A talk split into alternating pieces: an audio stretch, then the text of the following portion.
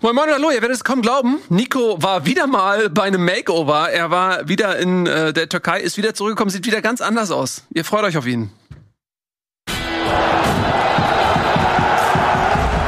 Das war zu früh, aber Christoph Kröger ist wieder da. Hey. Ich freue mich sehr, Chris, dass du da bist. Vielen Dank für die Einladung. Äh, Tobias hat so ein paar Eckdaten über dich aufgeschrieben. Nummer eins, Fußballkenner. Kenner, ja, Feinschmecker. Fußball-Feinschmecker. Nummer zwei, Gründungsmitglied des YouTube-Kanals Calcio Berlin. Das ist korrekt, Ja. ja. Hm, Glückwunsch. Gerne mal abonnieren. Ja, hat gut funktioniert für euch, muss man sagen. absolut. Calcio Berlin. Ein Jahr sind wir jetzt alt Ja. und es läuft sehr gut. Läuft ganz gut, ne? Wirklich sehr, sehr gut. Ja, muss man ne- neidlos anerkennen. Noch kommst du zu uns, irgendwann kommen dann die Absagen. Nein, ich komme gerne. Ich komme sehr, sehr gerne. Ja. Ja, meine Heimat hier. Ja, du bist Hamburger. Genau. Und HSV-Fan. So. Endlich mal. Wir saßen zusammen auf, äh, nebeneinander beim Genau. Spiel gegen Neapel. Ja. Genau. Du Das kamst war kurz Hier war es ja mehr oder weniger scheißegal. Nein, ich habe schon mitgefiebert. Ja. Ähm, und vor allem war das ein krasses Erlebnis, weil es war mein allererstes Champions League-Spiel, was ich live verfolgt habe. Mhm. Weil der HSV ist da seit einer geraumen Zeit, seit ich häufiger ins Stadion, Stadion gehe, nicht mehr dabei. Nee, lang ist her. Aber du wohnst nicht mehr. Du wohnst in Berlin. Nee, ich wohne in Berlin, genau. Kann Aber auch da gibt es wenig Also, Champions zieht man League. von Hamburg nach Berlin, come on. Hey, ich war zwischendurch in München und das ist wiederum ein Ja, Upgrade na, ja gut, das kann Es geht im Leben nicht immer bergauf, Eddie, ne? Also Ja, das, das ist. Berg- und Talfahrt. eines Tages, wenn wenn Calcio noch ein bisschen besser läuft, kannst du wieder zurückkommen nach Hamburg. Dann hast du es Genau. geschafft. kann man sich die Mieten hier wieder leisten. Außerdem NFL-Experte mit einem Podcast. Genau. Down, Set, Talk. Talk. Ja. Hast du, einen, hast du einen Lieblingsverein beim Nee, da bin ich, da bin ich die Schweiz. Da bin ich Da absolut bist du der Schweiz. Tobi Escher, meinst du? Da bin ich Ja. der Tobi Escher in der NFL und das ist auch ganz gut, weil dann kann man es ein bisschen unemotionaler, objektiver betrachten. Mhm. Und das hilft schon. Ja, denke ich auch. Außerdem, und jetzt kommen die Emotionen wieder rein. Jetzt kommt dein Lieblingspunkt. Ja. Ne? Du warst mal Sprecher für das Format Love Island. Wunderbares Format. Hast du noch einen Satz drauf? Ähm, nee, ich habe da aber ganz anders gesprochen, als wenn ich so sprechen Wie denn? Nee, das müsst ihr euch rein. Gibt's auch bei YouTube. Erste zwei Staffeln habe ich gesprochen. Und Sabine und Georg. Aber ich finde es gut, dass Tobi nicht die wirklich, wirklich unangenehmen ähm, Ja. TV-Sendungen rausgesucht hat. Was denn noch? Sondern nur, nee, nee. Love Island ist nicht die unangenehme. Nee, eine ist schon bekannt, äh, das war schon häufiger Thema mit dem wunderbaren Titel Wild im Wald. Wild im Wald. Ja, gibt's auch bei YouTube, kann ich auch empfehlen. Erste Staffel, es gab nur eine Staffel Wild im Wald, wurde überraschenderweise wieder abgesetzt. Aber ist das dein, dein Hauptberuf quasi Sprecher? Nein, das war ich, das war's früher. Ich war beim Radio, hier bei Radio Hamburg, sehr lange. Und da kriegt man ja eine Sprecherausbildung und so weiter. Und irgendwie kam dann eine Firma oder ein Management auf mich zu. Ähm, wir suchen Sprecher, die jetzt ähm, ja, die sprechen können. Oder wir suchen neue Sprecher, junge Sprecher. Willst du nicht mal äh, bei einem Casting mitmachen? Und dann habe ich bei einem Casting mitgemacht. Ähm, und dadurch ist dann Love Island entstanden. Mhm. Also um deine Stimme herum wurde das Format entwickelt. Quasi, ja. Wir haben diese Stimme, wir müssen in den Formaten Ja, sind. ja. Wie wär's mit Love Island? Wie ist das Casting, bevor wir gleich zum Fußball kommen, für Sprecher? Also wahrscheinlich, äh, musst du nur sprechen? Genau, also du kriegst, äh, du schreibst ja nicht deine Texte selber, Ja. du kriegst einen Text vorgelegt vom, vom Schreiber und dann siehst du das Bild dazu und dann steht da genau von Sekunde sowieso bis sowieso musst du diesen Satz da reinpacken. Ja, okay. Und den musst du dann irgendwie mit Leben füllen. Verstehe. Und dann kommt ganz oft, ja, biete uns mal was an, Mhm. damit du auch unterschiedliche, das ist der schönste Satz, biete uns mal was an. Nils und ich haben mal einen, äh, einen Zeichentrickfilm, Mhm. synchron, einen Kinofilm synchronisiert. Aber ähm, dann haben sie sich doch für die Alternativstimmen entschieden. Oh nein. Ja. Die haben uns von vornherein aber gesagt, es gibt. Es könnte noch sein, ne, dass- es, wir haben noch professionelle Sprecher, wir haben uns noch nicht entschieden, äh, macht es erstmal und Ja. dann gucken wir mal. Und sie haben es war relativ schnell klar. Nach wenigen äh, Takes war klar, wohin die Reise läuft. Sie haben uns aber, das war eine ganz awkwarde Situation, weil allen war klar, das wird eh nichts funktionieren. Und dann haben sie uns das aber zu Ende sprechen lassen und waren aber nur noch so halb motiviert. Oh nee, und man merkt schon so, man macht das ja eigentlich für die Tonne. Ja. Oh, wie unangenehm. Das war war allen Das war bei mir bei Wild im Wald so der Fall. Da wusste ich schon Wild beim im Einsprechen, Wald. das ist jetzt Ja. kein großes Format. Was aber nicht an dir lag, sondern äh, an Wild im Wald. Was auch Wild im Wald war, war das Wa- Waldstadion. Da war Oh. es richtig, richtig wild. Mhm. Ähm, aber leider wurde gar nicht gespielt im Waldstadion. Sondern. aber das wär zu schön das wär gewesen. schön Ja, gewesen. überhaupt nicht, auch nicht mal ansatzweise Top 1. Also das Nee, ich weiß, aber ich hätte es gemacht, wenn es einfach geklappt hätte. So, ähm, das Dortmund wollte damals ja auch sein Stadion Waldstadion nennen, war aber schon weg der Name, deswegen mussten sie mit äh, Westfalenstadion. Das war wichtig, dass es mit W beginnt. Das war für sie die absolute Frankfurt, Priorität. Frankfurt hat Copyright auf Wald. Ja, das ist völlig richtig. Wo spielt Luca Waldschmidt gerade? Ja, uh, nicht so schlecht. Auch bei Ähm, Wolfsburg. Kommen wir wieder zur Da gleichen. kann man wieder, Mensch, alle Brücken führen dahin. Nee, lass uns mal jetzt tatsächlich dann anfangen mit dem ehemaligen Westfalenstadion, das heißt mittlerweile Signal Iduna Park. Heißt es so noch? Oder ist der, na ja, ne? Ja. Ähm, Dortmund mit einer unheimlichen Siegesserie.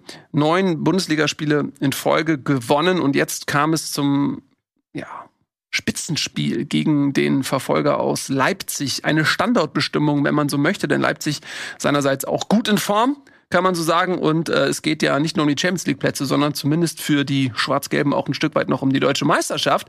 Deswegen war das, glaube ich, mit Spannung erwartet. Wie wird sich Dortmund dann gegen so eine gute Mannschaft schlagen? Und die Antwort ist, sie haben sich gut geschlagen. Äh, Leipzig hat aber auch ein gutes Spiel gemacht, deswegen äh, musste das äh, ja viel erwähnte Matchglück auch so ein bisschen wieder zum Einsatz kommen, was die Dortmunder ja, glaube ich, in den letzten Wochen dann doch ähm, heimgesucht hat. Hm, Ich glaube, Terzic und Konsorten sind nicht ganz so happy damit, wenn man zu oft über Matchglück redet, weil das natürlich dann die, die Leistung so ein bisschen schmälert auch. Ähm, aber lass uns doch mal über das Spiel reden. War es denn ein verdienter Sieg, äh, Christoph? Schieß mal los. Ah, wann ist ein Sieg verdient? Ne? Am Ende ist er verdient, wenn du mehr Tore geschossen hast als der Gegner. Das haben sie äh, offenkundig gemacht. Aber wir haben, wir haben schon lange niemanden hier Ja. reinschmeißen lassen, aber Ja. eigentlich müsste man das dann. Eigentlich müsste man das reaktivieren. Ja, nee, nein, aber ich, ich genau solche Floskeln finde ich halt eigentlich äh, absurd, weil ich finde, das Spiel muss man so ein bisschen in zwei Halbzeiten unterteilen, weil in der ersten Halbzeit finde ich hat das Dortmund sehr sehr gut gemacht und fand ich auch, äh, da ist man verdient dann mit 2-0 in Führung gegangen. Und da ist Leipzig auch immer irgendwie so einen Schritt zu spät dran gewesen, immer hinterhergelaufen. Und in der zweiten Halbzeit hat sich dieses Spiel halt komplett geändert. Da war Leipzig, finde ich, die viel stärkere Mannschaft. Dortmund hat ist so ein bisschen sehenden Auges eigentlich zumindest mal in den einen Gegentreffer gelaufen. Man war sehr passiv, überhaupt nicht mehr so aggressiv wie in der ersten Halb Halbzeit. Die Intensität hat mir da auch ein bisschen gefehlt. Und Leipzig hat extrem viel Druck gemacht. Und es hat dann wahrscheinlich aus Leipziger Sicht so ein bisschen zu lange gedauert, bis man den Anschlusstreffer gemacht hat. Weil wenn der früher gefallen wäre, glaube ich, ich hatte das Gefühl, nach dem Anschlusstreffer ähm, waren dann auch so ein bisschen die Kräfte weg bei Leipzig. 74. muss man sagen, kam der Anschlusstreffer. Genau, und irgendwie danach war es dann auch nicht mehr ganz so zwingend wie vorher. Ähm, aber Leipzig war in der zweiten Halbzeit die klar bessere Mannschaft und hätte dann, und da kommen wir wieder zum schönen Wort, verdient, wahrscheinlich ein Unentschieden mehr verdient gehabt als Dortmund den Sieg. Aber es ist, wir nennen es bei Calcio Berlin immer den Schmuddel-BVB Ja. in letzter Zeit, weil es ist wirklich, sie gewinnen halt diese Spiele und das unterscheidet den BVB ähm, von den oder im Vergleich zu den vergangenen Jahren, weil solche Spiele haben sie halt einfach nicht gewonnen, sondern dann ist da noch das 2 zu 2 gefallen. Dann hat man irgendwie noch einen ärgerlichen Bock mit reingebaut oder einen Fehler gemacht. Und äh, jetzt auch die Spiele, die sie alle gewonnen haben gegen die vermeintlich leichteren Gegner, die haben sie sonst nicht unbedingt alle gewonnen. Und jetzt gewinnen sie auch noch gegen Leipzig, die eigentlich in der zweiten Halbzeit vor allem ein gutes Spiel gemacht haben. Es ist der Schmuddel BVB und der Schmuddel BVB ist sehr erfolgreich. Vielleicht nochmal eine Statistik, die das unterschreibt, äh, unterstreicht. BVB ist die einzige Mannschaft, nee, stimmt nicht ganz, mit Bochum, die nur ein Unentschieden gespielt hat, diese Saison. Ähm, Ja. Also es ist immer, also das, und das hätte jetzt auch so ein klassisches Unentschieden-Spiel auch gerne sein können, wenn da der, irgendwie der eine Fuß ein bisschen anders gewesen wäre. Man muss auch sagen, Leipzig zum Schluss nur noch mit zehn Mann, weil sie nicht mehr wechseln konnten nach einer Verletzung, glaube ich. Das hat sicherlich dann auch noch, äh, Ja. haben trotzdem noch Druck gemacht auf den BVB in den, in den letzten Minuten. Ähm, also das war schon äh, ein bisschen kurios. Das war aber auch, da habe ich einen schönen Tweet, glaube ich, gelesen, war das dazu, dass äh, Dortmund auch quasi zu 10 gespielt hat, ähm, weil Modest war nicht so wirklich anwesend. Also es war eigentlich ein 10 gegen 10 dann die letzten Minuten. Ja, das ist auch eine äh, ja, komische Einwechslung gewesen. Aber okay. Ähm, ja, der BVB, ich finde es genau richtig, was du sagst. Ist, das ist dieser Unterschied. Und das merkt man auch bei anderen Vereinen oder bei anderen Spielen, diese dreckigen Siege. Ja, diese, diese, äh, wo du vielleicht nicht unbedingt die bessere Mannschaft bist, aber trotzdem mit einem Dreier nach Hause geht, das ist letztendlich, das sind die erfolgreichen Saisons. Das ist, das sind die, wo du, wo die Meister gemacht werden. Hast du nicht, hast du nicht mal ausgerechnet, wie viele äh, Spiele Dortmund gegen Mannschaften aus dem unteren Tabellendrittel oder so verloren hat Das im ist ja das, Vergleich zu seit den Jahren, Bayern? genau, das ist ja das seit Jahren das Problem, dass Ja. wir gegen dem untersten Tabellen, das waren irgendwie 16 oder sowas in den letzten, ich weiß es gar nicht mehr genau, ich habe die Zahlen nicht mehr genau, Hm. steht in meinem Buch, müsst ihr kaufen, da steht's drin. Ja, sehr gut. Ähm, der, der, das haben sie diese Saison nicht so krass drin, das stimmt. Ähm, weil sie eben mit einem Torunterschied dann gewinnen. Ich muss aber sagen, ich, ich war ja hier Chefkritiker, ich habe ja immer gesagt, wartet diese Woche ab jetzt, diese Woche und danach, wenn sie jetzt gegen Schalke und gegen Chelsea noch gewinnen, dann muss ich sie zum Meisterschaftsfavoriten küren, habe ich versprochen, mache ich auch. Ähm, ich muss auch sagen, die erste Halbzeit war sehr gut vom BVB. Also ich fand, die erste Halbzeit war die beste seit langem. Da haben sie ein richtig gutes Pressing gespielt, haben Leipzig auf Außen gelockt und dann auch richtig mit drei, vier Mann rausgegangen. Bellingham auch die Abwehrspieler Süle, Schlotterbeck sehr weit rausgerückt, weil es eben von dem Schaden, der dann nach hinten reinfällt, abgesichert wird. Das fand ich einen sehr, sehr schönen Mechanismus. Ist riskant, wenn der Gegner in den Sechserraum dann kommt, aber das hat ähm, Leipzig nicht geschafft und da war dann Dortmund sehr, sehr aktiv und haben auch im Spielaufbau viel über die Außenverteidiger gemacht. Auch Wolf wieder mit einem starken Spiel, nicht nur ähm, defensiv, sondern auch, der hat auch zwei, drei gute Pässe in die Abwehr gespielt, wo ich gedacht habe, ja, vor dem Elfmeter. Ähm, hätte er vor einem halben Jahr hätte ich ihm das nicht Reus. zugetraut und jetzt macht Ja. er die Dinger so, weil da auch das Selbstvertrauen da ist. Mhm. In der zweiten Halbzeit war es dann zu passiv. Also in der zweiten Halbzeit war es dann halt eben, dass sie haben, wenn sie auf Außen gegangen sind, haben sie noch den Pass nach vorne verteidigt, nicht mehr den Rückpass, sodass Leipzig immer wieder spielen konnte. Und dann ist mir in, in diesem Spiel ist mir tatsächlich das aufgefallen, was ich lange nicht benennen konnte, warum ich Leipzig so ein bisschen kritisch sehe. Weil, wenn du Leipzig natürlich im Kopf hast, hast du natürlich diesen Einkontaktfußball, Vollgas, Dings.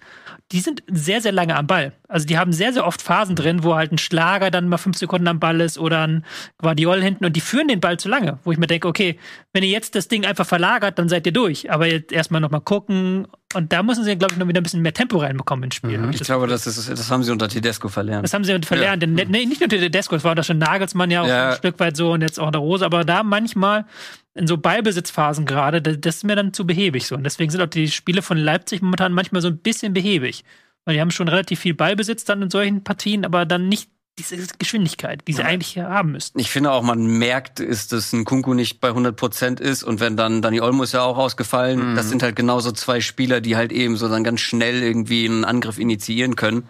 Und wenn der eine nicht bei 100 Prozent ist und der andere gar nicht dabei ist, dann und Jobberschlei hat auch kein gutes Spiel gemacht, finde ich, der ja da in den vergangenen Wochen ähm, ja wirklich richtig gut war.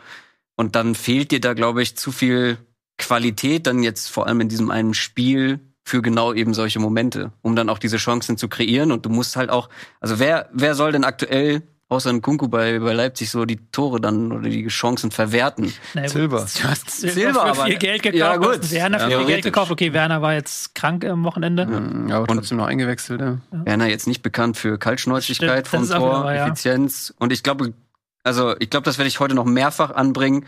Vielen Bundesligisten fehlt es im Moment an Effizienz vorm Tor oder an so Spielern, die einfach aus ja auch aus kleinen Chancen dann ein Tor machen. Leipzig gehört da so ein bisschen für mich zu aktuell. Spielen häufig sehr sehr gut, aber dann auch in diesem Spiel können sie sich nicht so richtig dafür belohnen, dass sie eigentlich mit Mhm. Spielen einige Chancen haben, zumindest in Halbzeit zwei. Und das ist dann gegen eine sehr effiziente Mannschaft wie Dortmund aktuell echt schwer.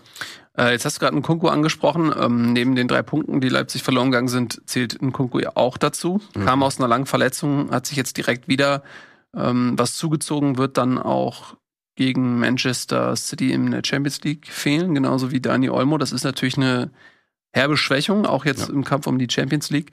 Mm, ja, und äh, Schlager, ne? Schlager noch sehr Hat sich auch noch verletzt. Ja. Weiß man schon, was da. Ich habe das nur live gesehen, Ähm, das sah nicht gut aus. Ich glaube, Syndesmose, ich kenne mich mit Verletzungen nicht aus, Syndesmose, Irgendwas ist gerissen. Abriss, Anriss, Boah. Aufriss, auf jeden Fall zwei Fällt- Monate mit Ja, Operation. Genau. Sehr sympathisch oder unsympathisch Marius Wolf, wie er sich über ihn stellt, weil Schlager hat vorher ganz schön, der war, der war pieksig, der war unangenehm, den mochte keiner bei Dortmund, der hat sich oft mit äh, Bellingham auch angelegt und dann ähm, verletzt er sich da und krümmt sich und Marius Wolf stellt sich über ihn und schreit ihn erstmal zusammen, was ihm denn einfallen würde. Ähm, und dann, ja, Schlager halt fast am Heulen, als er rausgegangen ist. Unsympathisch, aber braucht man nicht so Drecksäcke auch? Ja, natürlich. Aber es war halt, es war ein ungünstiger Zeitpunkt. Ich kann Marius Wolf da auch verstehen, der, der vorher die ganze Zeit gemotzt hat und gemeckert hat und sich mit jedem angelegt hat, wenn der dann hinfällt und äh, äh, ja laut laut schreit und sich am Boden krümmt, dass man da noch mal was zu sagen hat. War halt ein ungünstiger Zeitpunkt, weil der hat sich wirklich verletzt ähm, und nicht gerade leicht. Ich glaube aber. Marius Wolf und Daniel Schlager nehmen sich in der Hinsicht nicht viel. Nee, nee, eben, ich sag ja, Schlager hat da vorher auch schon äh, ordentlich Das ist übrigens äh, eine interessante Entwicklung auch beim BVB, dass Marius Wolf und Ryerson jetzt die Außenverteidiger sind. Also Mhm. so ein Guerrero und ein Meunier, Meunier, Meunier. Mhm. musste auch erstmal dauerhaft, also Meunier weiß ich, ist immer so ein bisschen unum, umstritten gewesen bei, beim BVB, aber ähm, Marius Wolf war jetzt für mich, ist ja noch nicht mal gelernter Rechtsverteidiger, also das, äh, der kommt ja eigentlich aus dem aus, aus, aus der, eher aus der offensiven äh, Ausrichtung und Ryerson ver, verdrängt einfach mal einen Guerrero, der einer der besten Linksverteidiger der Liga war. Also das sind aber, weil die halt andere Typen sind. Die kommen vielleicht nicht so sehr übers Spielerische, sondern eben über genau das, über mehr Aggressivität, über mehr Biss, über mehr äh, Zweikampfhärte.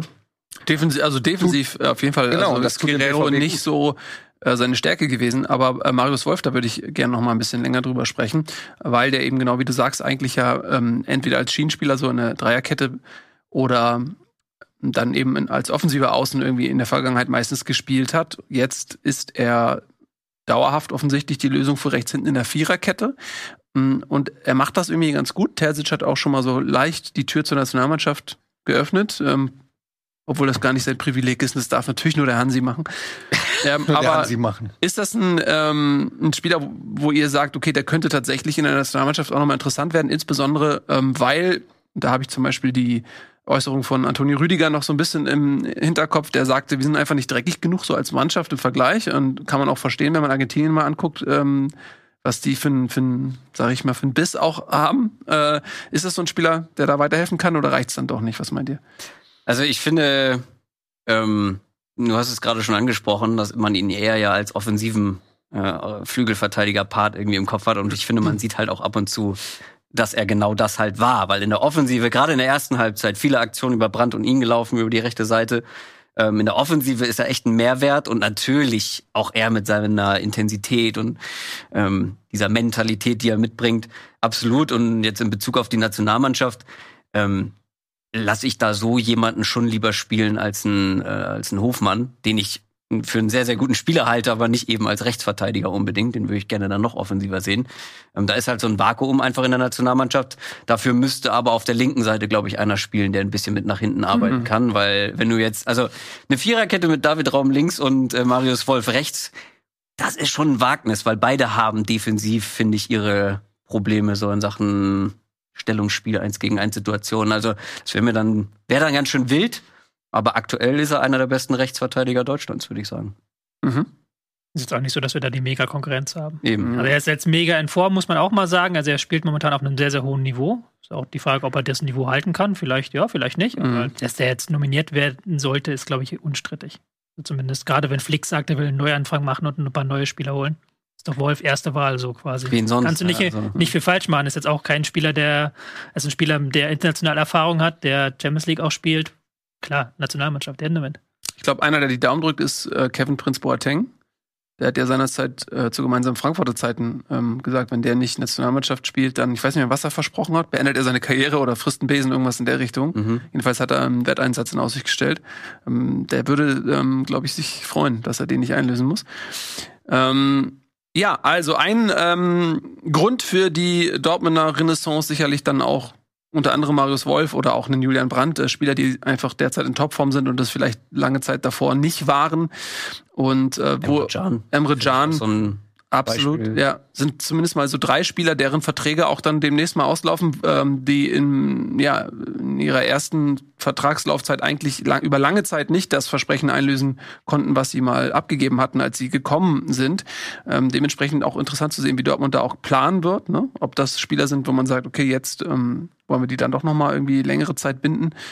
Mm, Ein äh, Dahut zum Beispiel wird ja nicht verlängert. Der Genau. verlässt Dortmund am Ende der Saison ablösefrei, spielt jetzt momentan auch nicht mehr so die Rolle. Was ein bisschen überraschend ist, weil in, in Terzic erster Amtszeit war, war Dahut einer der Schlüsselspieler dann, muss man sagen. Der hat eigentlich immer gespielt, ne? Jetzt gar nicht mehr. Du hast halt einen Sali Özcan auch geholt, Mhm. ähm, der da auf einer ähnlichen Position unterwegs ist und man hat jetzt halt einfach eine gute Balance gefunden, dass nicht mehr Sali Özcan den einzelnen Sechser geben muss, sondern Emre Can so als Abräumer quasi so, als Aufpasser dahinter agiert und Sali Özcan halt sich so, oder Sali Özcan und ähm, Bellingham so ein bisschen den Rücken frei hält. Und ich glaube, es ist einfach gerade kein Platz für Dahut, weil für wen? Emre Can macht einen Mhm. guten Job in dieser Rolle. Ähm, Bellingham und Özcan sind in meinen Augen ja nicht auszutauschen für einen Dahut und das ist so ein bisschen das Problem, glaube ich, gerade. Und ja, sein Anspruch ist natürlich zu spielen und deswegen kann ich es verstehen, dass sich da die Wege trennen werden. So sieht das aus. Ähm, gut, dann sieht das in der Tabelle folgendermaßen aus, denn das war ja durchaus nicht so irrelevant, was dort passiert ist. Dortmund bleibt an den Bayern dran, lediglich das deutlich schlechtere Torverhältnis trennt sie noch vom Platz eins und Leipzig musste eine empfindliche Niederlage einstecken, die ähm, nicht so dramatisch geworden ist, weil die Konkurrenz um Leipzig herum, namentlich Union, Freiburg und Frankfurt, auch nicht gewinnen konnten. Deswegen bleibt man auf Platz vier auf einem Champions League Rang. Das ist ja vielleicht ein kleiner Trost. Machen wir weiter. Bleiben wir mal. Warte, ich halte. Nee, pass auf, ich halte mich an deinen Tagesordnungspunkt, okay? Das ist nett von dir, Dankeschön. Ähm, auch wenn das bedeutet, dass wir völlig, völlig wild in der Tabelle rumspringen. Was mich ja auch ein bisschen fuchsig macht, aber wir machen das jetzt.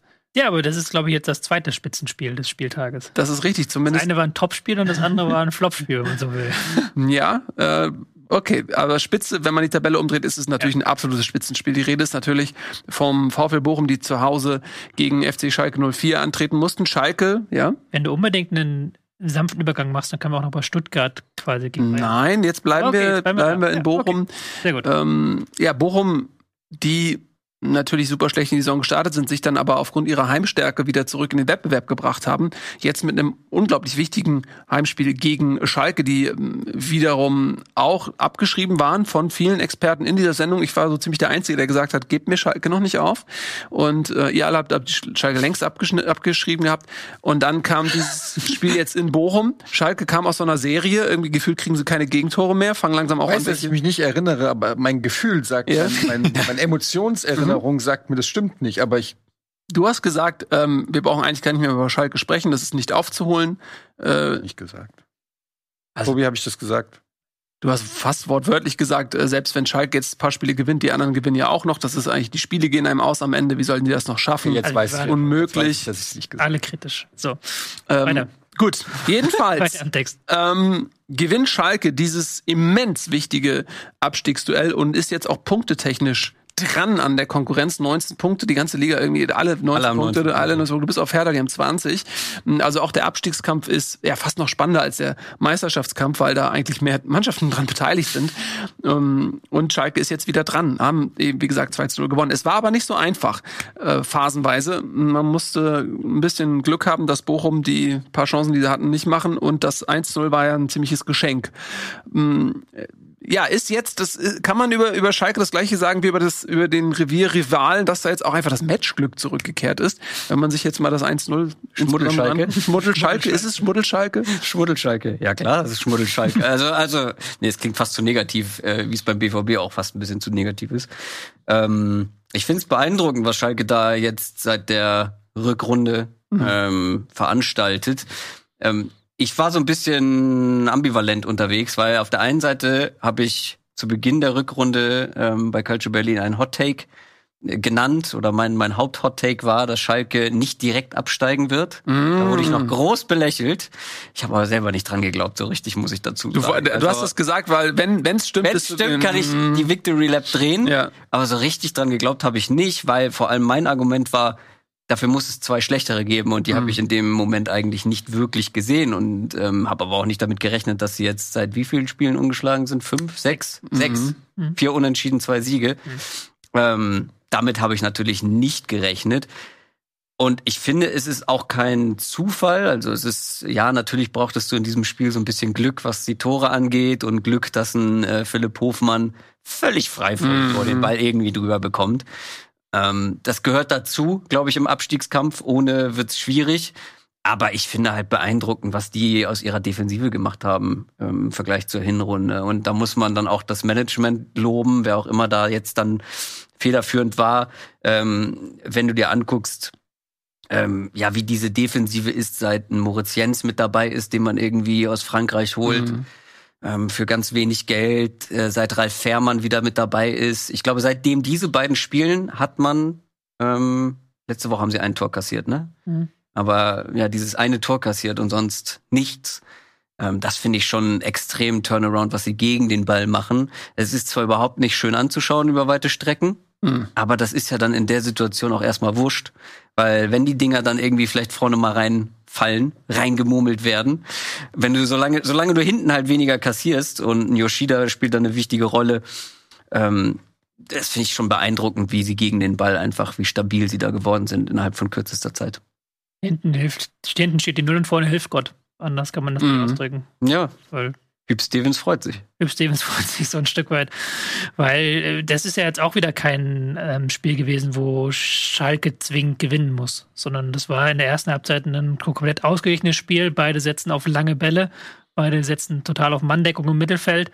Das war so ein richtiges Derby-Feeling dann auch. Und dann legt sich halt Riemann den Ball rein. Und dann wird er in der zweiten Halbzeit offengelegt, dass Bochum spielerisch blank ist. Also die haben dann wirklich einige richtig schlechte Angriffe gespielt. Also es war nicht, gar nicht so, dass sie da immer gar nicht vorbeigekommen sind am Pressing, aber dann irgendwie hat Antivi Ajay sich den Ball zehn Meter weit vorgelegt oder Hoffmann verspringt dann der Ball. Da waren so ein paar Dinger dabei und dann ist das Publikum nervös geworden. Und dann hast du auch gemerkt, wie die Mannschaft nervös geworden ist. Dann ist das Publikum weiter nervös geworden und das war dann so eine sich gegenseitig verstärkende Entwicklung.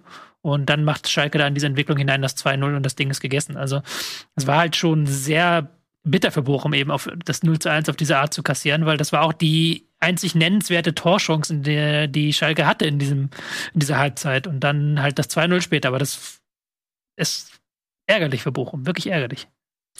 Ja, zumal das ja wirklich dann genau diese direkten Duelle sind, die du gewinnen musst. Und das sagen wir immer wieder, okay, du kannst klar gegen die Bayern und so weiter kannst du verlieren.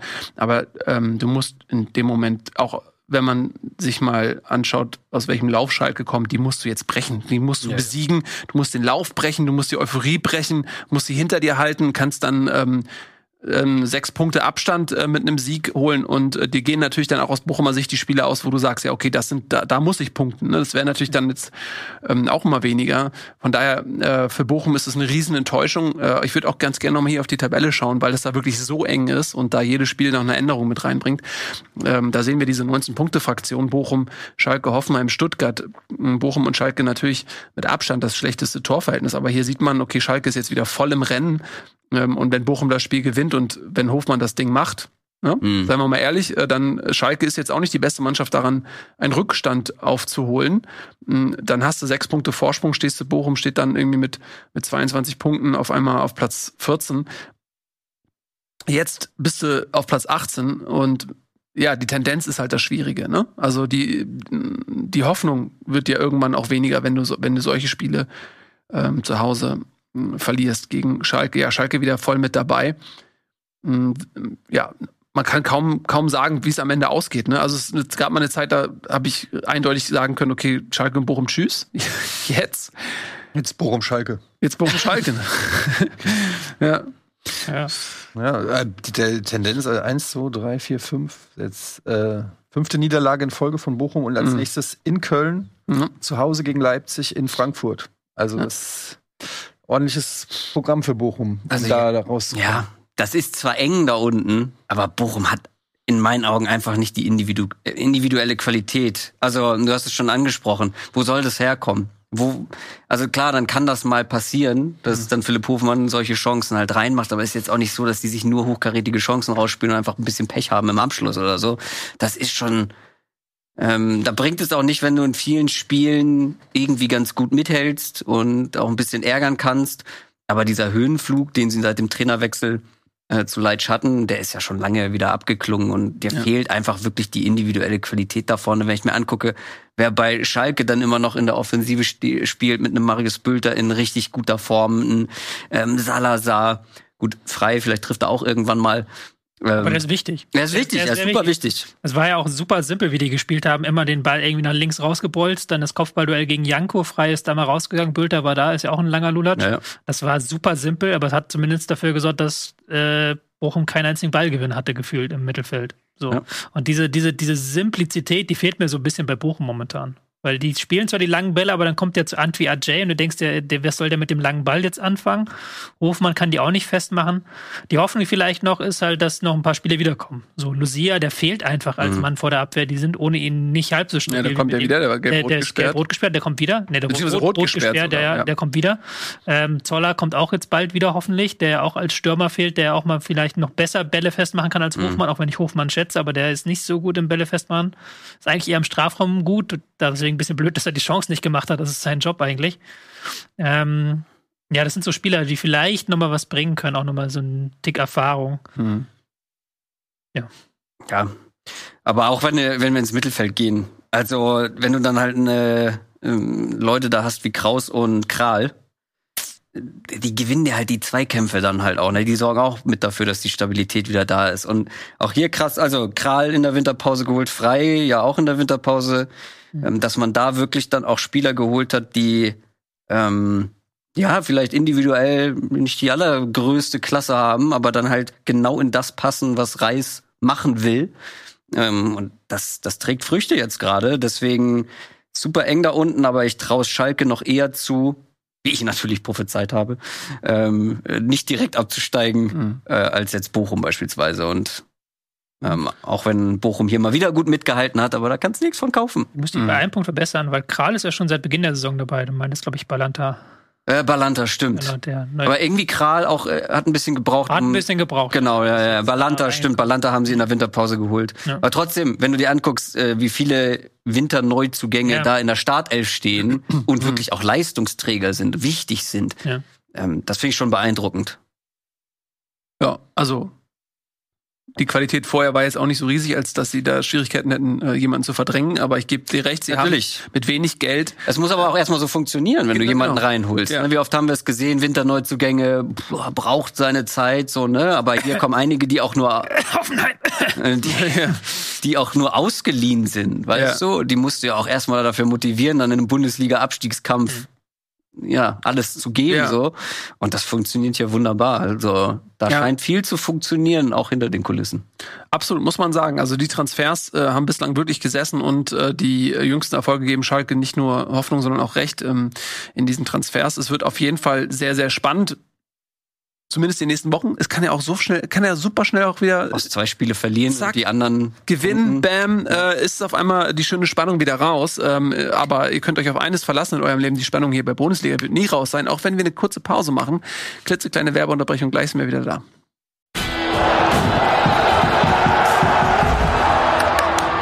Ein Applaus für euch. Ihr habt die absolut richtige Entscheidung getroffen. Herzlichen Glückwunsch, dass ihr Bundesliga schaut. Ähm, bei uns zu Gast Christoph Kröger. Fußballkenner. Ja. Fußballkenner ist, von äh, ist da. Culture Berlin ja. und vielen anderen äh, Dingen ähm, deines ereignisreichen Lebens in deinen jungen Jahren viel gemacht, ja. viel vertont. ich, war auch, ich war jung und brauchte, brauchte Geld. Ja. Das viel Quatsch gemacht. Jetzt bist das, du alt und brauchst Geld. Ja, das so. wird sich nicht ändern. Ich wollte sagen, das wird sich nicht ändern. Deswegen bin ich hier. genau. Wir ähm, bleiben im Abstiegskampf. Wir waren gerade bei Schalke Bochum, dem Spitzenduell des Abstiegskampfes, aber das ist nicht die einzige Mannschaft, die um ihr Überleben ringt. Ähm, dazu zählt zum Beispiel auch der VfB Stuttgart. Die haben ihr Bestes gegeben zu Hause gegen den Rekordmeister aus München, haben trotzdem 2 zu 1 verloren. Aber auch wenn der Sieg hoch verdient war, muss man sagen, hat Stuttgart sich sehr gut verkauft, waren sehr engagiert, haben nicht nachgelassen, kurz vor Schluss auch noch mal der hoffnungsgebende Anschlusstreffer. Also, dass man die Punkte nicht geholt hat, ist, glaube ich, zu verschmerzen, aber die Art und Weise ist schon eine, die Hoffnung macht. Aber das sagen wir jetzt auch schon lange über Stuttgart. das ist eigentlich bei fast jedem Spiel. ja. Das ist so das bisschen das Problem von Stuttgart, dass sie irgendwie immer ganz gut, das ist wie gesagt, wir haben ja auch schon mhm. häufig drüber geredet, keine Mannschaft, die jetzt von jedem irgendwie 5-0 abgefertigt wird oder so, sondern die werden immer so sanft abgefertigt, so 2-1, 2-0, zärtlich. Ja, zär das wird dann irgendwann wird es ein zärtlicher Abstieg, ähm, weil die können sich natürlich auch nichts davon kaufen. Ich meine jetzt gut gegen die Bayern hat man jetzt natürlich aus Stuttgart Sicht, das ist eigentlich fast das Beste, was du aus Stuttgarter Sicht irgendwie dann erreichen kannst, dass du sagst, okay, wir haben uns hier, wir können hier gut, wir haben gut gespielt, wir können das, äh, wir können selbstbewusst ins nächste, ins nächste Spiel gehen. Am Ende war es sogar ein bisschen ärgerlich. Die hätten also wirklich, die hatten glaube ich die letzte Torschance ähm, war dann, Kopfball? Mhm. Der Kopfball war noch, äh, war noch äh, auf Seiten der Stuttgarter und da hätten die Bayern blöd aus der Wäsche geguckt, mhm. äh, weil sie es auch selber dann haben, ja, das Spiel nur noch verwaltet haben, sage ich mal. Ähm, trotzdem muss man sagen, wenn du von der Bank Spieler wie Gnabry, Sané und Mané alle zu 63 Minuten einwechseln kannst, ist gut, ist ganz gut. Ja. Mhm. Aber es ist schon auffällig gewesen, dass es mit denen sehr viel schlechter funktioniert ja. hat als mit den anderen vorher. Das stimmt. Das ist auch ein interessanter Punkt, nicht? Ja. Dass du halt sagst, du wechselst Mané, Napri, Sané ein, Choupo-Moting, Koman und Musiala aus und dann ist schon so ein leichter Abfall. Und dann noch Pavard und Gravenberg kamen dann noch von Müller und Goretzka und dann hast du am Ende so wirklich noch ins Schwimmen gekommen. Also du hast schon das Gefühl, dass diese erste Mannschaft auch mit ähm, Stanisic hinten rechts das, mhm. und dann Davis, der dann auf links frei drehen darf und ähm, Coman rechts, dass das sehr gut eingespielt ist und dass das auch sehr gut funktioniert, aber dann die anderen Spieler dann nicht so richtig reinpassen momentan. Ja, Cancelo, Cancelo oder Cancelo? Cancelo. Cancelo. Ähm, nach anfänglicher Euphorie haben die Bayern jetzt festgestellt, gestellt, dass er eigentlich nichts für die Dreierkette ist. Ich bin mal gespannt, ob man sich für 70 Millionen. Mhm, ja, das glaube ich eher nicht. Also es ist ja nur die Option und fest, also kannst ja nachverhandeln ne, und den Preis auch ein bisschen drücken, wenn sie 65. ihn behalten wollen. Letzte Preis. Was, was letzte Ja. Frage? Naja, wenn der, also wenn äh, Cancelo nicht wichtig wird für die Bayern, dann werden sie das natürlich auch Ja. nicht auf den Tisch legen, ist ja klar. Aber er war ja auch eine ähm, Reaktion auf ähm, Verletzungen und Unzufriedenheiten ähm, in der Abwehr. Also Pavard war schon so halb weg. Dann haben sie mit Hernandez ähm, einen Spieler verloren da hinten und ja, aber ich bin, muss sagen, auch ich bin ein bisschen enttäuscht. Ne? Also er, er ist ein Riesenname, hat bei, bei City auch ähm, lange Zeit ähm, ja, war Stammspieler, hat, hat da gut funktioniert. Aber vielleicht kommt er auch noch. Ey, man muss dem ja auch ein bisschen Zeit geben, sich einzuleben, ne? Ich finde ja jetzt auch, also das, das Problem halt an der Diskussion ist, finde ich, ja, warum spielt Cancelo nicht? A, wie du schon gesagt hast, viele funktionieren halt in diesem Dreierkette-System Mhm. sehr, sehr gut. Und ich glaube, Nagelsmann hat es auch nach dem Spiel gesagt, Cancelo kennt halt äh, die Dreierkette aus City nicht. Der hat viele verschiedene Optionen gespielt. Ich glaube auch, dass du ihn irgendwo da integrieren Ich könntest. könnte ja auch Davis Position spielen, das wird er da immer unterschlagen. Ja, genau, auch, vor er könnte allem. einfach Linksverteidiger spielen, aber Davis hat jetzt ein überragendes Spiel gemacht, muss man auch mal sagen. Ja, es kommt halt, glaube ich, immer ein bisschen drauf an. Also Nagelsmann will ja immer einen, einen haben, der die Breite hält auf der linken Seite und einen, der ähm, so ein bisschen invertiert spielt. Cancelo könnte, da hat er es ja lange Zeit gemacht und da hat er ja quasi auch dann Mittelfeldspieler gespielt. Das war zwar nominell der Linksverteidiger, zieht dann aber in die Mitte und spielt dann die Flanken da aus dem Er kann Halbfeld. auch auf links Breite geben und er könnte auch auf rechts halt die tiefe Option machen. kann der schon ja alles. Aber das ist halt einfach, dass es mit dieser personellen Konstellation momentan funktioniert. Genau. Und vor allem ähm, äh, weiß ich nicht, ob man die Bayern jetzt, ja, du hast ihn dir geholt, jetzt erwartet man mehr. Das war ja ein, das war ein absoluter Low-Risk-Move. Also du leist einen richtig guten Spieler aus, zahlst dafür nichts, hast eine Kaufoption, mal gucken, was daraus wird. Natürlich musst du das machen, so auch wenn er vielleicht jetzt nicht 100% in deine Pläne passt. Die Qualität, wenn du die haben kannst, glaube ich, musst du musst du den Move machen und gleichzeitig muss man auch sagen, natürlich müssen die Bayern auch so ein bisschen rotieren und alle irgendwie mit mit spielen lassen und dann ähm, äh, musst du halt auch mal schauen, dass du vielleicht gegen den Abstiegskandidaten in der Bundesliga auch vielleicht ein paar Spieler mal länger draußen lässt, weil du hast jetzt ein ganz, ganz wichtiges Spiel unter der Woche. Du hast noch einige wichtige Spiele in der Saison und Stuttgart ist da vielleicht nicht die allerhöchste Priorität. Also mh, ich glaube, es ist wichtig, da alle bei Laune zu halten. Es war auch ein eindeutiges Einspielen auf ähm, PSG. Also Genau, es da- war da die Elf von Union und sie haben jetzt halt dann nochmal PSG und auch ein Pavard, der nicht spielen durfte, weil er gesperrt ist halt im Rückspiel. Ich glaube schon, dass das so in die Richtung auch ging. Genau, da würde ich nochmal drauf, drauf zu sprechen kommen. Zumindest sehr ähnlich, ja. ähm, ob du die Bayern auch so erwartest, weil ähm, Neymar ist ja verletzt. Das heißt, dort vorne diese Dreierkette aus ähm, Messi, Mbappé und Neymar ist ein bisschen gesprengt sozusagen. Ähm, erwartest du eventuell, dass die Bayern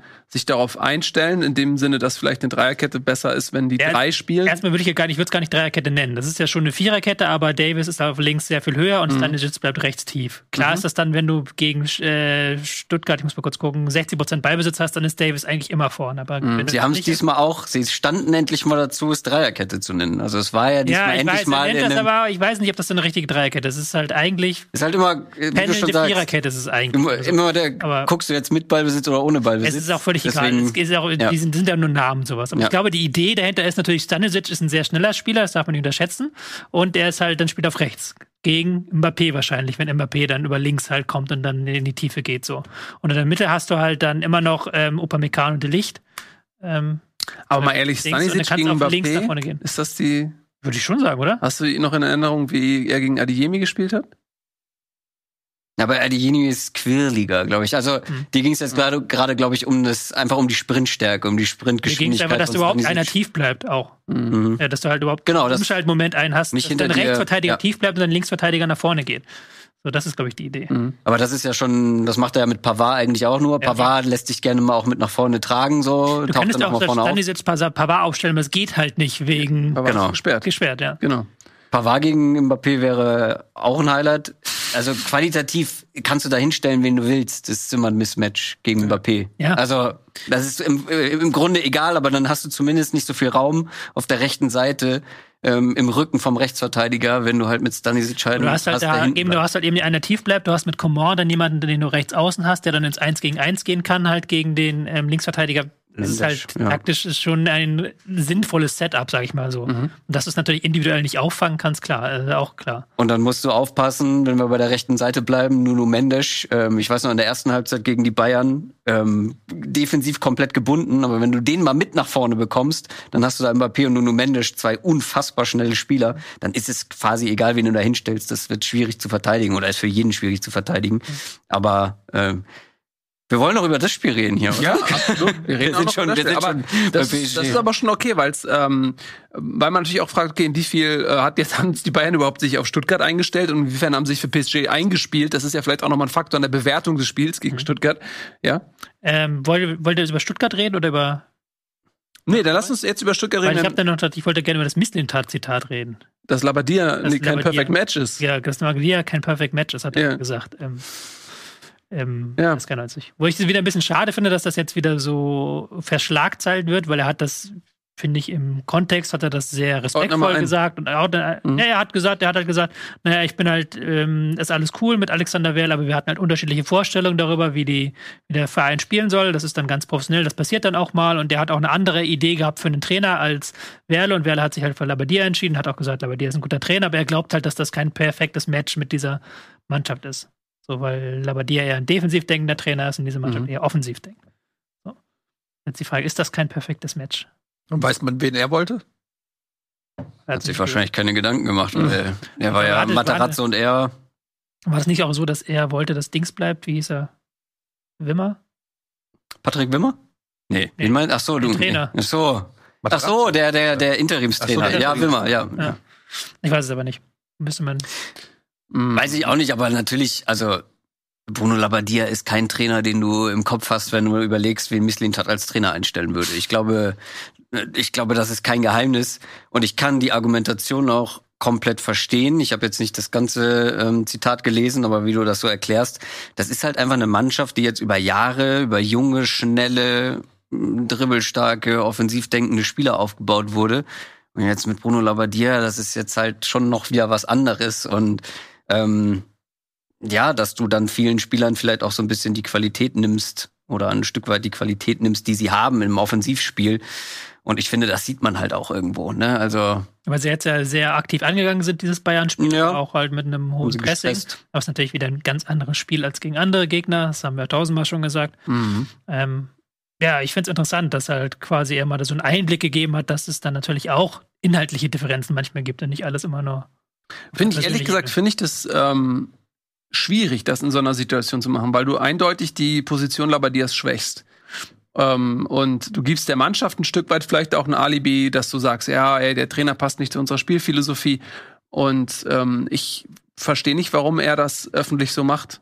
Ne, er kann es ja machen. Er hat ja nichts mehr, nichts mehr damit zu tun. Ja, aber ja, das stimmt schon, okay, aber es ist äh, trotzdem, finde ich, kein guter Move. So. Guter Stil auf jeden Fall. Es ist kein guter Stil, aber ich kann an Misslintats Stelle auch verstehen, dass er ein bisschen enttäuscht ist, dass äh, er damit jetzt halt eben nichts mehr zu tun hat. Und ich weiß nicht, in welchem Rahmen wurde das gefragt? Das war einfach, glaube ich, ein Talk so. Ja. Also, das ist, ich finde es aber auch andererseits kann man nicht immer sagen, ja, die Leute sagen nichts mehr und wenn sie dann mal was sagen. Nee, ich dann find's gar nicht sofort so schlimm. Aber wer sagt was? Das Ja. finde ich. Also, Wenn du das dass die Leute nicht was sagen, wenn du, wenn du in keinem Verein bist, dann halt doch einfach die Schnauze. Im Endeffekt hat er aber auch nur das gesagt, was jeder gewusst hat. Also es ist ja nicht so, dass das ein, off- dass das, dass das ein Geheimnis war, irgendwie, dass äh, Misslintat unbedingt, wie du schon gesagt hast, hat, hat ja niemand je gedacht, dass Misslintat äh, Lebadia haben wollte. Und als dann das so relativ zeitnah auch dann rauskam, dass die der eine geht und der andere kommt, dann war schon irgendwie klar, okay, das hängt damit auch vielleicht ein Stück weit zusammen. Ist jetzt auch nicht, dass er jetzt hier ein Betriebsgeheimnis verraten hat. Nee, aber kannst du auch sagen, ey, sorry, ich äußere mich nicht über meinen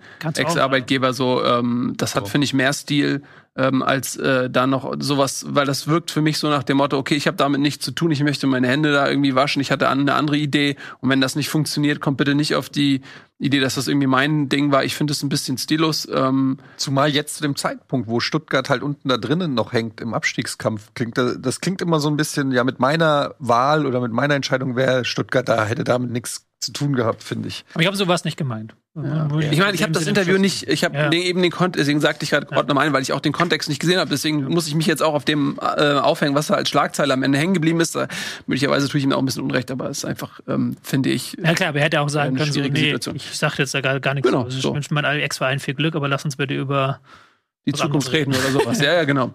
ähm, oder über die Gegenwart ähm, auf dem Platz. Da, ähm, wie gesagt, Stuttgart 2 zu 1 verloren und ihr habt äh, beide oder habt alle zu Recht gesagt, das äh, ist jetzt auch so ein Sonderfall, dieses Spiel. Das ist nicht das, was am Ende über Wohl und Wehe des Vereins entscheidet. Dann sind das dann doch eher andere Spiele, auch wenn man eben sagen kann, dass die Mannschaft sich da eben nicht hat abschießen lassen. Und ich finde, das ist auch immer ähm, so eine Standortbestimmung, wie gesund ähm, ist so eine Truppe.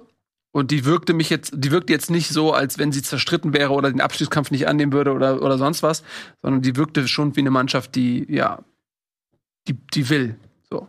Ja, also ich finde auch, dass man das nochmal unterstreichen muss, wie gut die sich hier geschlagen haben. Weil klar sind die Bayern überlegen, aber ähm, am Ende brauchten sie schon so einen, ja, Torwartfehler will ich es jetzt nicht nennen, das ist ein bisschen übertrieben, aber Mhm. den Schuss von äh, De Ligt kannst du auch halten, so. Ähm, äh, sowas brauchten die Bayern dann auch so ein bisschen, um, um in Führung zu gehen. War es 1-0, ne? Von De Ligt? Ja. Ähm, klar, sie haben Druck gemacht, aber Stuttgart hatte, ich finde, in der ersten Halbzeit eine richtig gute Phase, in der zweiten Halbzeit eine gute Phase, dann gegen Ende nochmal ähm, Chance auf das 2-2. Also vielleicht sollte man auch noch mal eher darüber sprechen, dass die Bayern gar nicht mal so überzeugend waren, wie sie vielleicht gegen einen Abstiegskandidaten ähm, sein sollten, wenn man bedenkt, dass sie hier nicht gerade die B11 auflaufen lassen haben. Also die Bayern Mhm. immer noch ein bisschen wackelig unterwegs. Schmuddel FCB. Schmu- Ja, ich, Schmuddel. ich glaube ehrlich gesagt, die Bayern sind halt oft so, dass sie auch nur so hoch springen, wie sie müssen, m, weil sie einfach auch im Laufe der Jahre ein Gefühl dafür entwickelt haben, okay, was musst du machen und wo sparst du dir die Kräfte? Und wenn das jetzt wirklich schon mal ein Einspielen auch für PSG war, auch ähm, in der personellen Besetzung und dafür war es mir zu wackelig. ja, aber es ist halt, ich meine, die, die, die sind im Zweifel vielleicht auch noch mal in der Lage, ein bisschen nachzulegen, ein bisschen mehr Ernsthaftigkeit wieder ins Spiel zu bringen. Aber wenn die Bayern 2-0 führen gegen einen Abschiedskandidaten, dann spielen die halt in aller Regel, es sei denn, sie haben richtig Bock auf Vernichtung so und sie wollen 7-0 gewinnen und sie berauschen sich an sich selbst. Das kommt ja auch hin und wieder vor. Aber ich glaube, das ist halt auch immer diese Timing-Frage ähm, bei Bayern im Speziellen, aber im Allgemeinen bei allen, die Vereinen, die international spielen, in welcher Phase des Wettbewerbs erwischst du die? Und es gibt nichts Besseres, als die Bayern direkt vor dem PSG-Spiel zu erwischen, so, dann, dann feuern die halt nicht aus allen Rohren, sondern dann machen sie halt Effizienz und gucken. Und das hätte vielleicht am Ende mit dem, mit der Riesenchance von Koulibaly da noch ähm, auch ins Auge gehen können. Aber am Ende des Tages äh, ist es das nicht. Und Dortmund hat auch das Spiel gewonnen, obwohl Leipzig noch die Chance hatte. Ähm, ich glaube, da sollte man jetzt auch nicht zu dramatisch äh, mit den Bayern ins Gericht gehen. Die spielen jetzt gegen PSG am Mittwoch. Das ist das, ist das was, glaube ich, für die jetzt erstmal am wichtigsten ist. Alles andere kannst du ja auch im Zweifel reparieren, auch wenn Dortmund natürlich ähm, logischerweise im Nacken sitzt. Aber ich glaube schon, dass viel auf PSG ausgerichtet war. Ja, war auch die PSG-Aufstellung. Ja. So. Das Ich hätte auch gedacht, sonst hätte ein Coman wäre vielleicht geschont äh, Ja. worden und so weiter. Ne? macht, macht ja jetzt auch gegen Stuttgart nicht 100% Sinn, Standesitz hinten zu lassen, gerade weil die auch immer mit drei Mann angelaufen sind, dann die Dreierkette. Also das hat schon gemerkt, okay, das sollte sich jetzt einspielen lassen. Oder man hat es auch mit dem Union-Spiel gemacht. Und Gegen Union hat Sinn gemacht, gegen PSG macht Sinn. Wenn du Stuttgart 4-3-3 und du lässt dir da mit drei Leuten deine Dreierkette in dem Aufbau anlaufen, dann musste Davis schon immer relativ tief schieben, aushelfen. Der hat es dann auch gut gemacht. Hat neun erfolgreiche Dribblings, was Bestwert diese Saison ist. Ähm, dann hast du aber schon gemerkt, dass das nicht so eins zu eins war, aber ist egal. Mhm. Ähm, da auch kann man es nächste Woche erst so richtig bewerten. Machen wir das doch. Dann verschieben wir das, vertagen wir das auf nächste Woche. Mm, Im Falle von Stuttgart heißt nächste Woche, dass sie äh, gegen Frankfurt spielen müssen, in Frankfurt. Also das wird sicherlich auch wieder recht schwierig. Dann haben sie Wolfsburg zu Hause und dann müssen sie zu Union. Also auch schwierig sportlich für Stuttgart jetzt äh, die vier Aber Spieltage. Frankfurt dann auch aus einer englischen Woche kommt, Mm, Ja, oder? Doch, die spielen. Nee, nächste Woche. Ah, ja. Nächste Woche. Die haben Vor einer englischen Woche. vor der englischen vor einer englischen Woche. Mhm. Ja, wobei die Ausgangssituation natürlich eher so ist, dass man.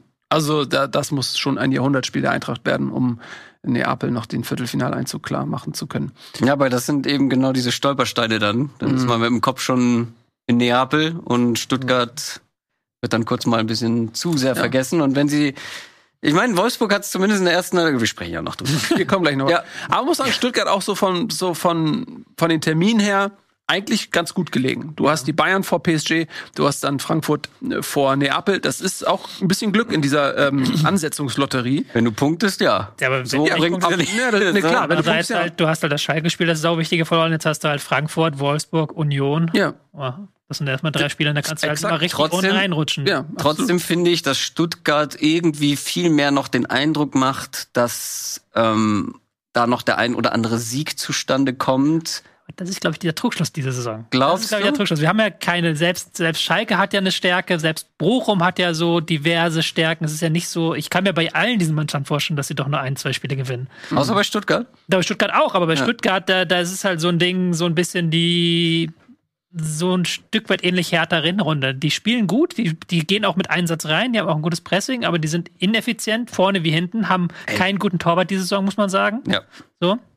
Egal ob Müller oder Bredlo, oder die Ja. sind immer für ein Ding hinten gut und dann verlierst du halt diese Spiele und das ist mir zu, zu harmonisch, wenn man da sagt, das ist alles easy peasy, weil so gut sind die auch nicht. Nein, nein, also es, ja, also man sieht ja, wie eng das da hinten ist und dann verlierst du eine, eine Reihe von Spielen und dann stehst du auf einmal auf dem letzten Platz oder so. Also auf die leichte Schulter darf man es nicht nehmen. Ich finde nur schon, dass ich in mehreren Spielen jetzt auch das Gefühl habe, wie wir ja auch schon eingangs gesagt hatten, eigentlich hat Stuttgart einen guten Job gemacht, aber sie belohnen sich nicht. Und wie du schon gesagt hast, ist eins dieser mehreren Teams, wo ich das aktuell denke, wow, sind die ineff ineffizient einfach vom Kasten. Und ich glaube, Stuttgart ist eine der underperformenden, komisches Wort, äh, most underperforming Mannschaften in der ganzen Liga, wenn du dir Expected Goals, Expected Points und so weiter anschaust. Ähm, das Problem ist normalerweise, wür- würde ich sagen, das gleicht sich irgendwann an. Ne? Irgendwann holst du die Punkte, die zu erwarten sind mit der Performance, die man zeigt. Aber A, ist die Saison jetzt nicht mehr so lang. Und B, fehlt denen einfach vorne jemand, der die Tore macht, der effizient ist. Silas ist kein Mittelstürmer.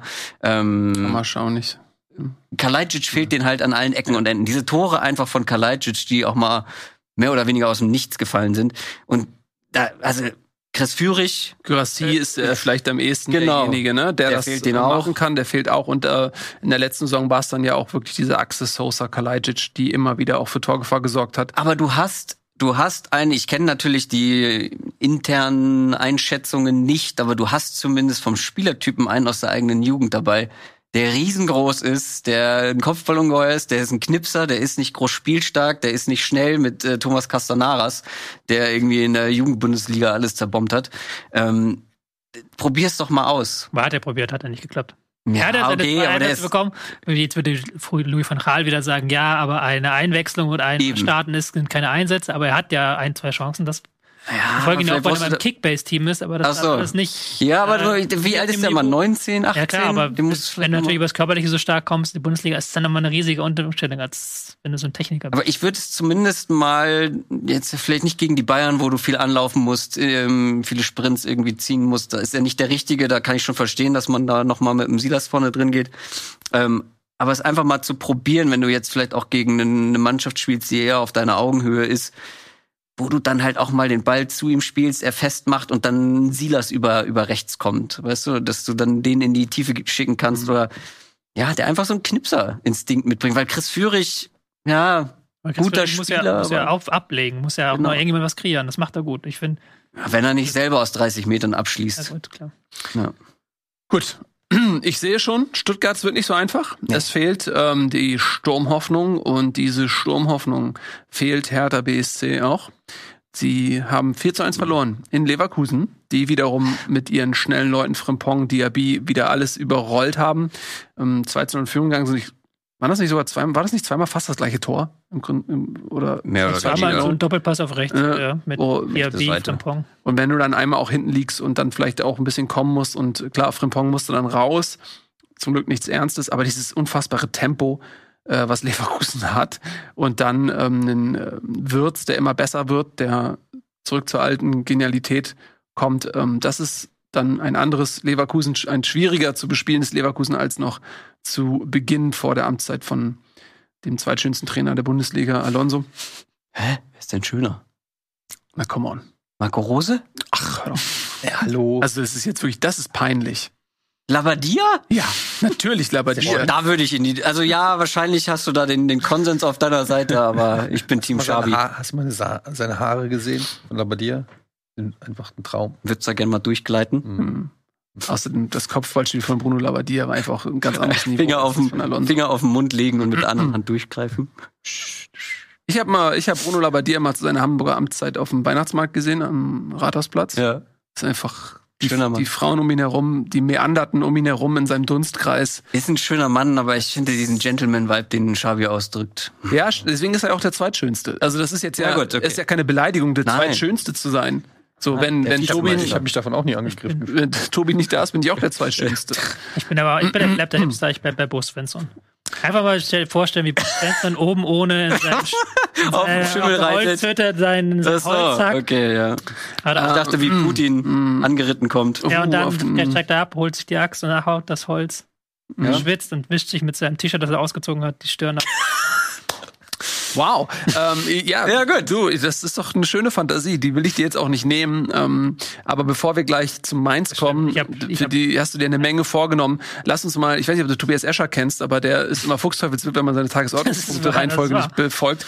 Dementsprechend machen wir jetzt mal im Abschießkampf weiter mm, und bleiben bei der Hertha, die jetzt, wie gesagt, eben in Leverkusen gespielt hat und relativ chancenlos war. Das muss man sagen. Leverkusen war an dem Tag zu stark. Ich habe es gerade versucht, auch nochmal eben zu sagen, aufgrund der Geschwindigkeit insbesondere auch. mm, War nicht so viel zu holen, oder? Für, für die Hertha? Nee, also das war ein sehr einseitiges Spiel, fand ich. Ich habe ja schon öfter gesagt, Leverkusen gefällt mir. Das ist jetzt keine Mannschaft, die hochaggressives Pressing spielt, die, keine Mannschaft, die jeden Ball nach vorne spielt. Die machen das eher ruhig an, gucken, wie sie hinten den Aufbau gut hinbekommen, gucken, wie sie vorne halt in dann auf eine Überzahlsituation kommen können, auf einem Flügel und dann spielen es mit ein, zwei Kontakten schnell durch. Und das hat jetzt in diesem Spiel sehr gut funktioniert, weil Plattenhardt und Kempf mit Frimpong und Diaby einfach völlig überfordert waren. Und ähm, dann haben sie Leverkusen zwei Situationen gut durchgespielt. Und das war es dann eigentlich. Fand ich danach ein bisschen wenig mutig von äh, Hertha, muss ich gestehen, wie er dann irgendwie gefühlt, man hatte das Gefühl beim Stand von 2-0, es würde 0-0 stehen. Hertha stand da so im 5-3-2, haben so gewartet, äh, Leverkusen spielt den Ball hinten rum und da ist dann nicht mehr viel passiert. So, das, da haben sie dann irgendwie bis zur 16 Minute fast durchgezogen. Und als sie es dann nicht mehr durchgezogen haben, wurden sie auch abgeschossen mit 4-1 und das hätte sogar noch höher ausgehen können für Leverkusen. Hätte man da, also ich meine, dass, dass diese äh, starke rechte Seite von Leverkusen, Frimpong und, und Diaby, hätte man da nicht aus härter Sicht irgendwas anders machen müssen? Das Ding ist ja, das Ding ist ja, ich weiß noch, ich habe ähm, im Format Frag Calcio, da, ich, da gab es eine Frage zu, ähm, zu Hertha und das war nach dem Gladbach-Spiel, glaube ich, wo sie das erste Mal von Anfang an mit dieser Dreierkette gespielt haben, beziehungsweise Fünferkette. Ich glaube, da hatten sie gegen Frankfurt umgestellt in der Halbzeit und äh, es lief schon gar nicht so schlecht und dann hat man es von Anfang an gemacht. Und gleichzeitig hat man auch angefangen, viel höher zu verteidigen. Also, dass man mit dieser Dreierkette, Fünferkette viel höher steht. Ähm, und das hat dann gegen Gladbach richtig gut funktioniert, weil die sich da nicht irgendwie, ja, rausspielen konnten, eben nicht diese Tiefe ausnutzen konnten, weil natürlich störst du jemanden äh, besser, wenn du wenn alle weiter nach vorne verteidigen im Aufbau, ähm, aber hast dann hinter dir viel Raum. Und da war dann die Frage, ja, kann das etwas sein, mit der die Hertha irgendwie jetzt die nächsten Wochen auch richtig gut performen kann? Habe ich mir nur den Spielplan angeguckt, habe gesehen, Dortmund, Augsburg, Leverkusen ähm, und dachte ich mir so, ja, schwierig, weil gerade bei Dortmund, die können diese Tiefe ausnutzen und dann gegen Leverkusen, die natürlich, ja, wie du sagst, irgendwie ruhig aufbauen wollen, aber wenn du den Tiefe gibst, diesen schnellen Spielern und eben, du kannst das ja machen, wenn du die Spieler dafür hast. Die wollen dich auch rauslocken. Genau. Ja. Ähm, genau, die locken dich damit raus und Hertha will das momentan eben so lösen, ähm, weil sie vorher einfach nur auf die Schnauze bekommen haben, als sie hinten drin standen mit Viererkette. Ähm, und das Problem ist halt einfach, dass ein, ein Kempf, Urimovic zum Beispiel, es ist halt schwierig mit solchen Innenverteidigern das zu spielen, weil du einfach gar nicht die Sprintstärke hast. Weil um hoch zu stehen, musst du halt auch jemanden haben, der das dann auch mal zulaufen kann, wenn irgendwas schief geht.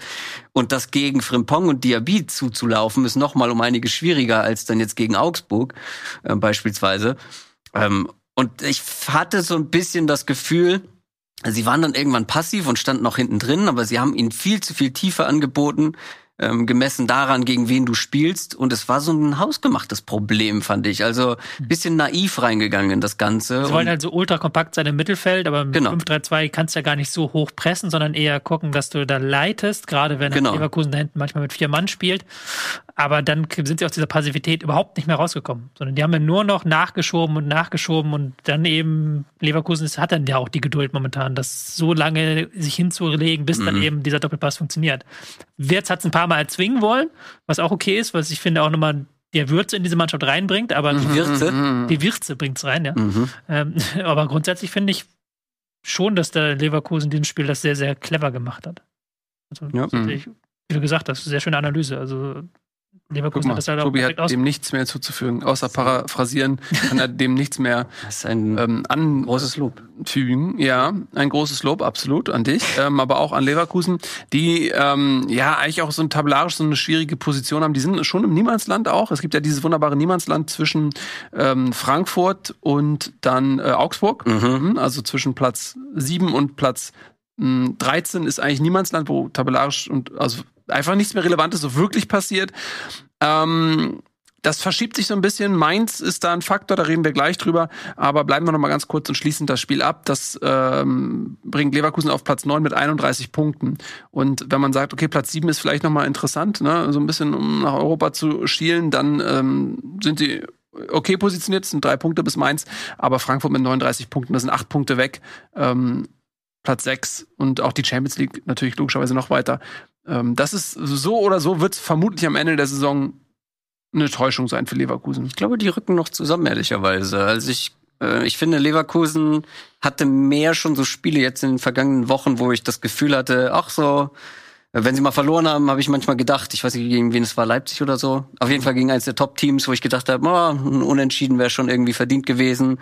Äh, manche Unentschieden gab es, wo ich gesagt habe, oh, mit ein bisschen mehr Glück machen sie da auch drei Punkte draus. Ich glaube, die rücken da noch ran. Also dafür sind es noch genug Spieltage. Ähm, An Frankfurt meinst du? Nee, aber vor allem an Mainz. Also Mainz, bis äh, Mainz sind drei Punkte Genau. Punkte, ja. Aber selbst bei Frankfurt ähm, muss man mal sehen, gut, vielleicht hat man jetzt nicht mehr die Doppelbelastung dann ab übernächster Woche. Ähm, dann ist das wiederum was anderes. Ich glaube, die rücken dann noch so ein bisschen zusammen. Also so Platz, gerade mal gucken, wie lange Freiburg noch international Mhm. spielt. Platz fünf bis neun. Da würde ich den Cut machen. mhm. Hm. Bin da sehr gespannt. Ich sehe das in dem Sinne skeptisch, weil da wieder dein Punkt reinkommt mit der Effizienz. Die fehlt Mhm. halt Leverkusen auch. Die Ja. hatten sie jetzt in diesem Spiel mal an den Tag Total. gelegt, so, aber und die- auch die beiden Abschlüsse, die er zu den ersten beiden Toren geführt hat, das waren eigentlich sehr, sehr schlechte Abschlüsse. Ja, ja. Aber ähm, hat halt Hertha nicht geklärt bekommen, aber wenn du da Pech hast, wird er auch gehalten oder einfach vom Abwehrspieler weggeklärt. Noch vor der Linie und nicht erst dahinter. Ja, ich hoffe da so ein bisschen, dass Patrick Schick fitter ist- wird. Ja. Der ist halt der, der die Aber- Effizienz dann mit Ja. reinbringt. Ich bin immer noch eher bei dem, was ihr letzte Woche, glaube ich, gesagt habt, mit dem Frankfurt-Szenario. Vergangene Saison für Leverkusen. Mhm. Dass die halt eher, die waren, glaube ich, auch ganz froh, dass das Ding gegessen war, Euroleague, ja. äh, Mhm. dass sie jetzt ein bisschen Kräfte schonen konnten, haben auch in der zweiten Halbzeit nicht mehr das letzte gegeben und dass die Euro Euroleague eher da, da so die Mhm. Ja, da Konstellation drauf steht ist. jetzt das Achtelfinale an. Da haben sie Machbares eigentlich Los. ein machbares Los. Also Viertelfinale sollte in jedem Fall drin sein. Und ab dem Viertelfinale ähm, geht alles. So, ne? Da kannst du auch, Frankfurt hat sich einen Rausch gespielt, gut, mit der Unterstützung der Fans, das hat Leverkusen in dem Sinne jetzt nicht zu bieten, aber die Qualität innerhalb der Mannschaft würde ich schon auf einem Niveau sehen, wie sie Frankfurt letztes Jahr hatte, mit ein bisschen Glück, ähm, kannst da auch weit gehen. Und dann hast du natürlich auf einmal eine Option, dich vielleicht sogar über die Euroleague ähm, für die Champions League zu qualifizieren, wobei ich dies- diesen Titel Euroleague auch nicht abwerten wollen würde. Es ist immer noch der Europapokal. Und es ist vor allem noch ein langer Weg, wenn man guckt, was da für Ja. Big Boys auch noch Ja, vertreten ja. sind. Also ne? kalkulieren kannst du nicht damit, ne? aber es ist natürlich ähm, Noch eine Option. noch eine Option, ein bisschen Spaß zu haben in der Saison. Gut, Die zu kursen ja immer Titel. Also einfach um den Titelfluch zu lösen. Der letzte Titel war wann? 88 oder was? Mhm. Mhm. Also, Mhm, mhm, mhm. Das ist, glaube ich, immer eine ganz interessante Hoffnung, die du da drauf reiben kannst. Ja, absolut. Und jetzt ähm, bekommst du endlich das, worauf du dich schon seit Wochen vorbereitet hast. Bo Svensson oben ohne. Bo Svensson oben ohne. Äh, wir reden natürlich jetzt über Mainz. Mainz äh, 05, die auf Platz 7 derzeit stehen.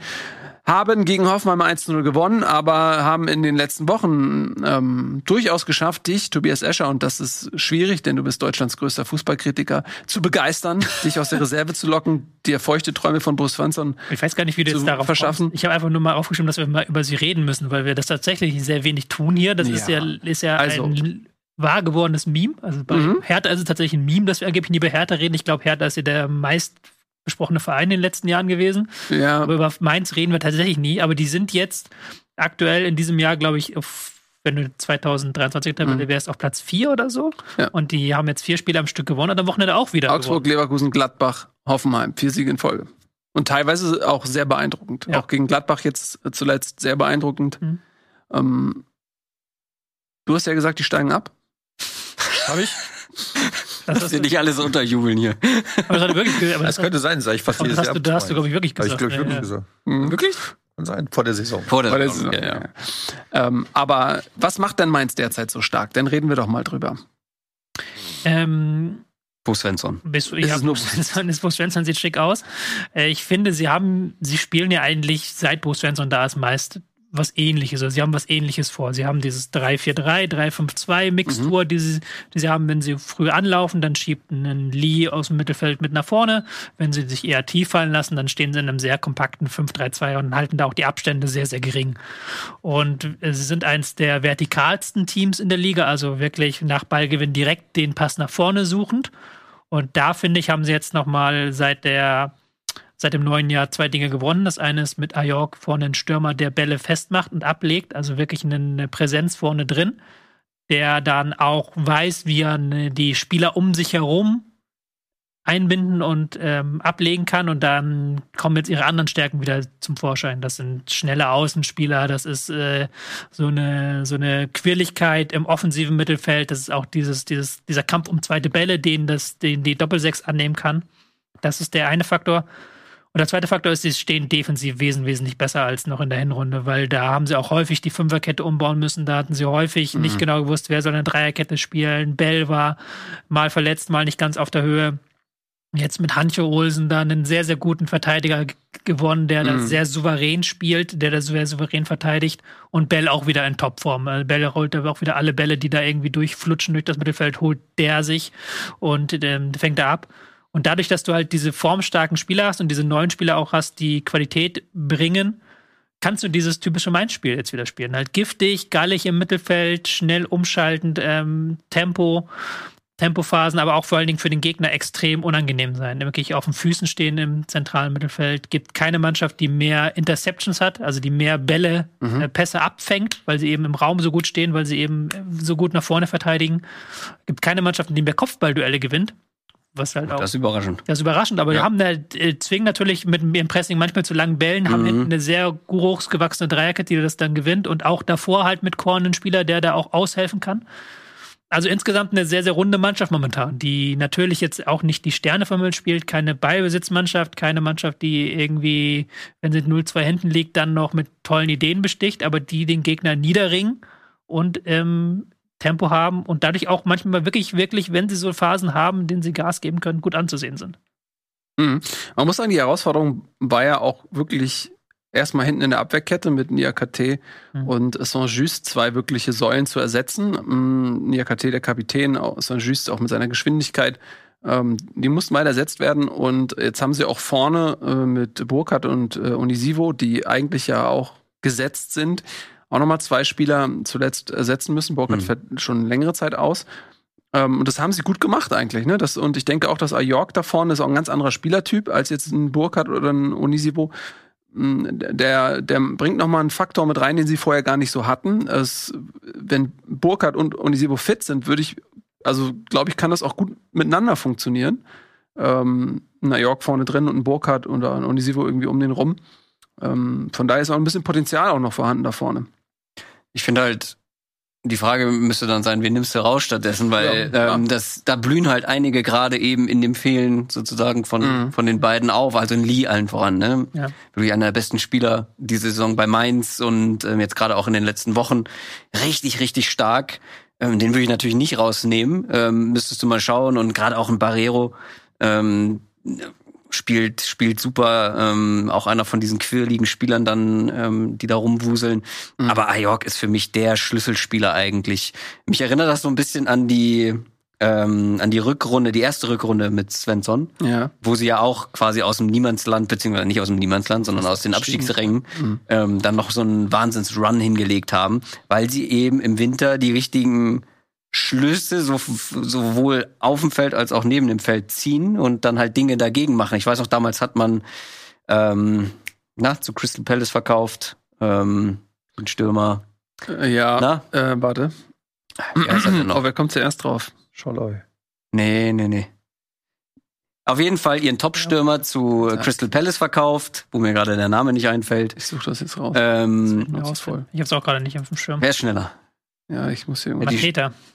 Ja, Ja, Mateta. Mateta. Jean-Philippe Mateta. Verkauft, wo ich gesagt total habe. verdrängt wieder, aber der, ja, ja, da Mhm. gab es ja auch Ärger und alles. Ja, ja, genau. Und der war in der Hinrunde eigentlich noch ja. deren bester Torschütze. Ja. Dann hat man den verkauft und ich war so, hä? Und wer soll jetzt die Tore schießen? Und dann legt man die absolut beste Rückrunde überhaupt hin. Mhm. Und auch hier habe ich halt den Eindruck, dass da vor allem Scouting, Transferabteilung sehr gut mit dem Trainer zusammenarbeitet, dass da wirklich die Spielertypen geholt werden, die du einfach für dein, für deine Spielidee brauchst. Und Ajork passt da so perfekt rein. Wenn der noch irgendwann anfängt, ja auch im Abschluss äh, stärker zu Weil du sein. es ja momentan gar nicht brauchst. Genau, du Äh, brauchst es Lee momentan nicht. Aber wer weiß, wie lange, ne? machen. Das ist halt immer das Ding so. Dann haben manche Spieler wie ein Lee oder ein Barrero haben eine gute Phase, aber vielleicht dann auch nicht mehr. Und Unisivo war es halt vorher. Er muss das nicht sein, aber stellt euch mal vor, der zu all seinen Qualitäten bringt er dann auch noch mal irgendwie ist das noch ein, strahlt er noch eine Kopfballgefahr aus oder so, dann wird es halt noch unangenehmer für die, Ge- für die Gegner. Ähm, das ist so ein Monster von, von Mensch da vorne drin, ganz schwer zu verteidigen, unglaublich physisch. Sieht auch ein bisschen aus wie Jan Koller. Ja, hat was. Äh, Ja. Spanier ist er, ne? Nee. Doch, was ist er? Spanische Jan Koller? Aber Jan Koller war nie gut im Kopfballspiel. Ja, war halt einfach da. Mhm. War groß. Ja, also er war jetzt nicht der, ähm, man- bei seiner Größe würde man sagen, der Es schießt. war schon also, ironisch, wie schlecht er eigentlich dafür war, dass der eigentlich Ja. so drei Meter, der war einfach Genau. nur größer, aber, Aber er hat hat- halt keine Oh, Technik. Franzose ist er natürlich. Franzose, ja. Aber er hat halt, äh, also Jan Koller hat schon auch die Bälle festmachen können. Ja, ja, klar, aber was der- der war schon- war gegen äh, Jan Koller Ja, das, das, das glaube ich dir, aber Ja. der war halt immer dafür, dass man denkt, dass Gen- das Einzige, was er kann, Ja. war es irgendwie, hat er relativ wenige Tore, glaube ich, im Kopf gemacht. Ja, Wenn aber- ich das richtig in Erinnerung habe, ich war damals Ja. noch sehr viel jünger als ich. ja, Jan Koller war schon eine Granate auf jeden Fall. Aber er hätte, ich weiß, was du meinst, man hätte. Warst du früher sehr viel jünger als jetzt? Ja, ich war früher sehr viel jünger. Das ist nicht vorstellbar eigentlich. Ja, das, Weil ich alte Jahre auch nicht. Ich, ja. Eben. Ja, das ist so. Data, nicht. Data ist halt einfach Nur zusammengebaut. Ja, da, das ist einfach. So, ey, ähm, Mainz. ja. So. Sie lacht und singt. Aber Es, es, sie ist, lacht und singt. macht Spaß. Wohin geht's noch für Mainz? Du hast ja gerade so ein bisschen ähm, den Schnitt nicht äh, unter Frankfurt ziehen wollen. Traust du Mainz sogar zu, dass sie da noch mal Wie äh, gesagt, ich glaube, dass das alles da Platz sechs, sieben, acht, vielleicht, Frank, vielleicht ist Freiburg auch noch nicht ähm, auf der sicheren Europaseite. Ich will sie jetzt da nicht rausquatschen aus Europa, aber ich glaube, das rückt da alles noch ein bisschen enger zusammen. ich habe sie vor der Saison auf Platz 7 gehabt. Deswegen bin Freiburg? ich jetzt dafür, nee, Mainz. jetzt Ah, Schluss ja. machen? Ne? Deswegen Schluss machen jetzt. Stop Aus- the count. aus- Stop the count. Also spielt auf jeden Fall auch noch gegen Freiburg und Mainz, ne? Frankfurt. Also Mainz spielt noch gegen Frankfurt und äh, gegen Freiburg. Mhm. Ja, also da kann sich auch noch einiges verändern, wenn du dann die direkten Duelle gewinnst oder verlierst. Stimmt Ja. das, was ich gesagt Ich glaube, wie gesagt, die, die Tabelle in der Region rutscht noch so ein, also Europa League Kampf könnte noch, könnte noch Fahrt aufnehmen, habe? weil Leipzig auch noch, also Ja, also ich bin bei dir, weil insbesondere Union und, und Freiburg würde ich jetzt auch noch nicht so sicher äh, verorten dort. Die müssen ähm, schauen, dass, dass sie auch punktetechnisch weiter am Ball bleiben. Union hat jetzt so ein bisschen auch abreißen lassen müssen. Doppelbelastung, Doppelbelastung so, müssen wir mal gucken. Freiburg, na gut, ähm, das ist jetzt viel Spekulation und das machen wir hier nicht. Wir sind ein Nein, faktenbasiertes nur äh, Fakten. Format, also FF. Was keine Spekulation ist, ist, dass Hoffenheim Mhm. weiterhin sehr, sehr schlecht ist. Absolut richtig. Stimmt, wir haben jetzt nur über Mainz äh, Ja, weil gesprochen. ich den Mainz-Vortrag gehalten habe. Ich muss auch gestehen, ich habe Mainz gegen Hoffenheim nur in der Zusammenfassung gesehen. Das ist ja nicht sagen, unfassbar. aber es ist halt, Hoffenheim ist schon so ein unfassbar. oder? Leckerbissen, guckst du kann- willst du wieder deine Statistik anbringen? Ja, die ich immer mache, ne? Ja, mach mal, mach mal. Ähm, ich weiß nicht, ob ihr das schon erfahren habt. ähm, vielleicht schaltet ihr zum ersten Mal gerade ein. Aber Hoffenheim nach zehn Spieltagen auf Platz 4, Champions League Platz, Ja, ähm, äh, was habe ich jetzt gesagt, 17 Punkte. Und äh, nach wie viel? 22 Spieltagen? 23. 23 Spieltagen sind sie mit Platz ähm, 16 und 19 Punkten dabei. Also zwei Punkte innerhalb von 16 Spielen. ähm, äh, nee, Entschuldigung, innerhalb von 13 Spielen. Das ist Zwei Wahnsinn. Punkte in 13 Spielen. Ähm, und ich habe es aus, aus dem Kopf ähm, mich bedient. Ich habe es jetzt nicht nochmal nachgeguckt. Ich hoffe, es stimmt. Und ich habe jetzt nicht in einer Lüge aufgesessen die ganze Zeit. Aber es ist äh, so oder so, selbst wenn es ein Punkt mehr oder weniger ist. Es ist einfach ähm, irre, wie dieser ähm, freie Flug ähm, von Hoffenheim bislang nur aufgehalten wurde, weil andere Vereine darunter auch nicht ähm, ohne Ende punkten. Aber das kann sich ja in der nächsten ähm, Spielrunde schon ändern. Dann könnte Hoffenheim theoretisch durchgereicht werden auf Platz 18. Und das ist also ein historischer Niedergang. Ähm, aber man denkt ja immer so, ja, hm, okay, die haben ja eigentlich noch ein bisschen Potenzial. Also so wirklich ist es, man denkt immer, ja, dir die Mannschaft an. Das ist keine Mannschaft, die ein Abstiegskandidat sein sollte. Nee. Die Qualität, die sie da haben. Also wenn ich mir alleine die Aufstellung vom, vom Wochenende angucke, da sind ein paar richtig gute Spieler. Baumgartner, Kramaric, Geiger. Ähm, Angelino hat in einer ganz anderen Region mal gespielt. Ja. Ähm, ja. Also, das ist, wenn du das vergleichst mit einer Schalke-Mannschaft, mit einer Bochum-Mannschaft, mit einer Hertha-Mannschaft zum Teil, du darfst da eigentlich nicht unten drin sein. Das ist, also für mich hat sich Platz vier war ein bisschen drüber, ja, aber Mhm. eher nach, nach der Hoffenheim-Truppe Mhm. angefühlt, als jetzt irgendwie punktgleich mit Platz 18. Ja, gehe ich mit. Also ich bin auch äh, Ich glaube, ich habe fasziniert. sogar nach Europa getippt vor der Saison, wenn ich mich nicht irre. Und ich würde das gar nicht als so gewagt sehen, ähm, weil ich bin eben auch der Meinung, dass eigentlich Qualität da ist. Vielleicht hat man das auch ein bisschen überschätzt. Ich meine, sie haben jetzt im Winter nochmal nachgelegt und glaube ich, wollten sie auch so ein bisschen entgegensteuern, ähm, diesem freien Fall und mussten sich vielleicht auch so ein bisschen verabschieden von dem Gedanken, ja, wir machen mal wunderschönen Hurra-Fußball oder so, weil sonst haben wir ja nichts. Ähm, jetzt müssen sie einfach diesen knallharten Abstiegskampf annehmen. Und ich glaube, dass das für eine Mannschaft wie Hoffenheim extrem schwierig ist, weil du hast eigentlich dich ja komplett auf so einen attraktiveren Offensivfußball ausgerichtet, so ein bisschen auch als Identitätsfindung. Mhm. Äh, Du hast aber auch jetzt nicht sowas wie Fans, die dich irgendwie Sowas wie Fans. mitreißen, Ja, ja. aufpeitschen, so, also Sachen wie das, was der Block da in Bremen Mainz war gemacht wieder hat komplett leer, der Gästeblock. Ne? Und halt irgendwie, was sind das, 30 Kilometer oder sowas? Nein, ein bisschen mehr sind es schon, aber es ist doch, meins ist doch direkt neben sind. Also ich weiß nicht, man hat im, im normalen Fernsehbild ähm, hat man nur den unteren Teil dieses Der Auswärtsblocks gesehen und der war einfach komplett leer. Vielleicht saßen da noch ein paar da drüber. Also waren ein paar da, aber. War- waren sehr sicherlich ein wenige, paar da, aber- Wenige, ja. Da kriegst du dann halt auch nicht viel Energie rüber. Und wenn du gerade sagst, sie haben im Winter nachgelegt, ja, Thomas Delaney, den holst du wahrscheinlich so für die Kabine, weil der ist nicht zu Unrecht auch bei Sevilla aussortiert worden. Und äh, wie mein dänischer äh, Culture Berlin-Kollege immer zu sagen pflegt, Kaspar Dolberg holst du nicht für Mentalität. Mhm. Kaspar Dolberg soll ein sehr, sehr introvertierter, leiser Typ sein, ähm, der einfach auch mit Samthandschuhen angepackt werden muss. Und da ist Abstiegskampf irgendwie das falsche Umfeld, glaube ich, gerade für. Man hat sich, glaube ich, davon versprochen, dass man so, da war man ja noch im Tabellenmittelfeld eigentlich, dass man da, dass Kaspar Dolberg so im, da irgendwo in Hoffenheim, in Sinsheim, äh, wo nicht so viel Druck herrscht, ähm, ja, sich entfalten kann vielleicht, weil spielerisch müsste er dieser Mannschaft helfen, gerade was Effizienz vom Tor angeht. Aber jetzt bist du halt genau in so einer Situation, wo der Druck halt einfach übers Sportliche kommt. Auch wenn du sonst wahrscheinlich nirgends so wenig Druck hast in der Bundesliga wie bei Hoffenheim. So in der Theorie. Aber wenn du halt jetzt punktgleich mit Tabellenplatz 18 bist, ist Druck da einfach. Ja, Ich finde halt auch, dass, dass Hoffenheim so langsam geworden ist. Irgendwie diese Mannschaft hat keine wirklich überragend schnellen Spieler mehr, zumindest nicht in der Startelf. Bank, ja. äh, ähm, das, das ist mir halt so ein bisschen aufgefallen, auch als ich dann also da ein Pressing ist fast nicht möglich. Also ich weiß gar nicht, was die Spielidee so ist, mit, mit der Hoffenheim da unten rauskommen will. Das äh, mir fehlt da gerade so ein bisschen der Glaube, ihr sagt so, ja, die könnten wahrscheinlich eher Platz 4 als Abstiegskampf, aber wenn ich, also Naja, also. naja, ich weiß schon, was ihr meint. näher- ne, dass näher eher- als Platz vier. Ja, schon klar. Ja. Ich, ich weiß, was ihr meint, aber ich guck immer diesen Kader an und denk so, ja, wen hättest du denn jetzt gern davon? Naja. Wen, wen, wen, also, da fällt mir außer Angelino, äh, fallen mir da jetzt nicht viele ein, die in anderen Vereinen jetzt irgendwie da die Leute aus der Startelf drängen würden. Muss ich ganz ehrlich sagen. Also, ähm, gut, ich kenne jetzt Kaspar Dolberg, kenne ich jetzt nur vom Namen her. Das ist sicherlich ein Talent, aber Kramaric über den Zenit. äh, Ja, gut, Baumgartner, Geigner, äh, Geiger hast du noch gesagt. Geiger hat katastrophal gespielt. Baumgartner, auch so ein Versprechen, meiner Meinung nach, Kramaric. das nicht eingelöst Also ich, Kramaric würde ich nicht so streng sehen. Ich finde auch, der hat eine ganz gute WM gespielt. Zum Beispiel so. Also der, klar, der ist jetzt schon ein bisschen älter, 31. Ähm, Ja, ist aber so, ja, vielleicht ist, aber er hat auch einen hohen Zenit gehabt, ne? Das Problem ist, also ich weiß gar nicht, ob man die. Also ich verstehe das, was du meinst, aber ich glaube, wir dürfen halt die Spieler nicht gerade an ihren aktuellen Leistungen bemessen, weil die sind alle bei Hoffenheim gerade unter ihrem, unter ihrem Durchschnitts, äh, unter ihrer Durchschnittsleistung Ja, das so unterwegs. Weißt du, ein Baum, aber wenn ich überlege, das ist ja fast, das ist ja im Großen und Ganzen eine ähnliche Truppe, wie sie letztes Jahr hatten. Oder die Jahre davor auch, ne? Mit einem Kramaric, einem Baumgartner. der so Rüther fehlt natürlich, ne? Der, Rüther war ein herber Verlust, glaube ich, klar. Ähm, die spielen halt alle gerade schlechter, als sie können. Ähm, ich würde schon sagen, dass ein Baumgartner, wenn ich weiß, was ich schon von dem in der Bundesliga gesehen habe, ein super interessanter Spieler ist. Ja. Mit einer enormen Qualität. ich Und geil finde.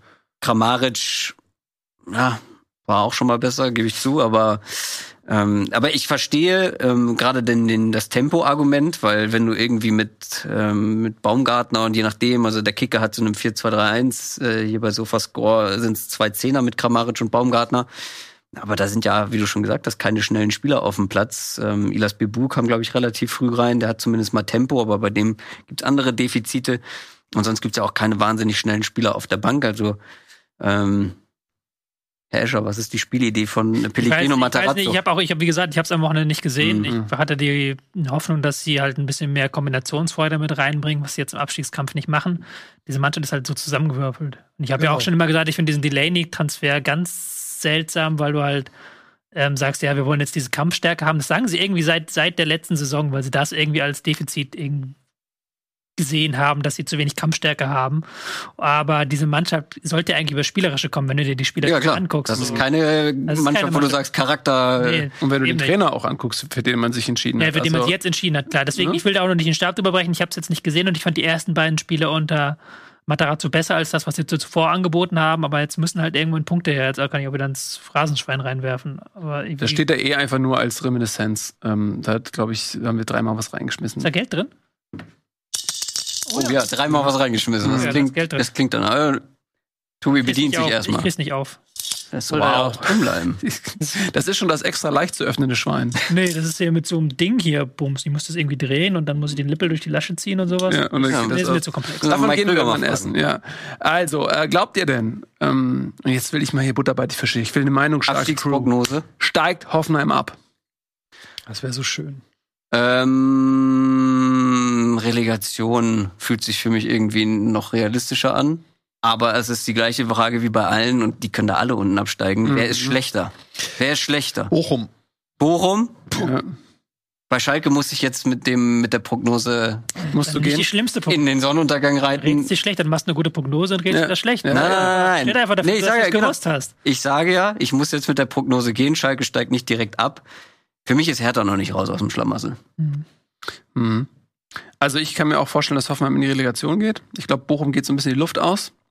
Ähm, Ja, da glaube ich auch nicht dran. So, und dann äh, hast du noch einen, so, und dann kann ich mir vorstellen, wenn sie noch ein bisschen lucky sind oder so. Torverhältnis ist bislang noch relativ intakt für Hoffenheim. Ist auch nochmal ein Faktor. Macht einen Punkt aus. Hoffenheim, Ähm, Heidenheim, Relegation. alter Schwede, Hoffenheim gegen Heim. Alter Schwede. Wow. Wow. Vielleicht wird's wieder der HSV. Dann Ja, ich ähm, würde das noch nicht ausschließen wollen, tatsächlich. Na, Hoffenheim, Heim, meine Relegation. Na gut. Äh, Was ich halt für Hoffenheim, was du natürlich positiv sehen Mhm. kannst, wir haben ja die ganze Zeit geredet, Stuttgart unglücklich überspielen an, auf gutem Niveau. Ja. Er hat da auch immer so wankelnd, aber es ist halt auch okay, aber du erwartest da jetzt keinen riesigen Sprung mehr. Mhm. Äh, auch bei Schalke und bei Bochum nicht mehr. Bei Hoffenheim ist halt noch Potenzial da, dass sie Ja. halt, wenn das dann irgendwie Klick macht, wenn Matarazzo da dann die Elf findet oder sowas, da sehe ich halt noch am meisten Potenzial für Steigerung. mhm. Dass, dass der aus dem Nichts heraus irgendwie, er hat jetzt plötzlich so eine taktische Idee oder er hat irgendwie das richtige Personal. dass der Trainerwechsel noch nicht so lange her. Genau, der, der, ja. dass, sie, dass das dann nochmal Klick macht. Deswegen sehe ich halt Hoffenheim noch ein bisschen positiver, weil sie halt eben die schlechteste Mannschaft aktuell sind, so blöd das klingt. Aber sie sind halt, sie haben noch Potenzial. Mhm. Das Potenzial sehe ich halt bei anderen nicht. Bei Stuttgart zum Beispiel sehe ich da kritischer, weil die halt schon ihr Potenzial abrufen und ich wüsste jetzt nicht, die werden weiterhin Defensivfehler machen, die werden weiterhin keine ordentlichen Ausverteidiger haben, die wenn Sosa nicht da ist. Mhm. Sie werden weiterhin halt keinen Stürmer haben, der Tore schießt. Und bei Hoffenheim ist all diese Dinge, die nicht funktionieren, die könnten theoretisch funktionieren Mhm. wenn sie es vielleicht mal auf den Platz bekämen. ja. Mhm. Und wie gesagt, individuelle Qualität, Ja. auch wenn sie es aktuell nicht zeigen können, ist da noch höher als bei so manch anderem Konkurrenten, finde ich. Wie zum Beispiel Augsburg? Nein. Na, Augsburg. Augsburg hat Dion Bellio. Das Ja. sage ich nämlich auch. Augsburg hat nämlich sich aus dem Abschiedskampf gerade mal wieder schön verabschiedet. Ähm, da haben, wir- wusste man nicht so genau, schaffen sie es, sich aus der Gravitation zu lösen, aber sie haben genug Schubkraft entwickelt und äh, ja, Captain, wir haben den Orbit verlassen hier, alles gut, wir sind jetzt im Weltall der Bedeutungslosigkeit angekommen. Eine Äh, typische Augsburg-Saison incoming. Ja, nee, ich würde es fast Zu sagen. früh? Ja, nee, Augs Augsburg ist so, dass sie eigentlich immer noch bis zum Schluss so Mhm. mit drinstecken und dann schaffen sie es aber als erstes Team irgendwie sich da äh, in Sicherheit zu bringen. Diesmal scheinen sie sich deutlich früher in Sicherheit bringen zu können. Ich glaube, es war der vierte Heimsieg in Folge oder sowas. Ja. Ähm, Ja. Und das gegen Werder Bremen. Ähm, jetzt ist Nico natürlich nicht da. Immer wenn Werder Bremen verliert, ist Nico nicht da. Clever. Der fliegt extra immer nach New York, deswegen. Ja, immer wenn Werder Bremen verliert, fliegt er nach New York. Das ist einfach, weil er die Tickets schon Komische Art der Frustbewältigung. Ja, aber gut. Aber ganz geil. eigentlich. Ja, letztlich. ganz gut, ne? Wer kann, der kann. Ah, scheiße, wieder verloren. Jetzt muss ich doch zum Flughafen fahren. Ja, ähm, das ist für, für Augsburg, glaube ich, ein immens wichtiger Sieg, einfach weil sie wirklich sich langsam in eine Position bringen, dass sie eben nicht bis zum Schluss zittern müssen und docken sich da jetzt schön im, eher im Niemandsland an. Das sind sieben Punkte jetzt auf den Tabellennachbarn aus Berlin. Das klingt doch eigentlich schon ganz gut. Und es ist auch die Art und Weise, klar, Augsburg wird nie ähm, äh, tänzelnd durch ähm, die Stadien ja, begeisternd irgendwie die Leute begeistern, aber es reicht, äh, die Qualität ist auf jeden Fall da und sie haben einen klaren Plan. Das, was wir jetzt bei Hoffenheim oder Stuttgart diskutieren, Augsburg ist Augsburg.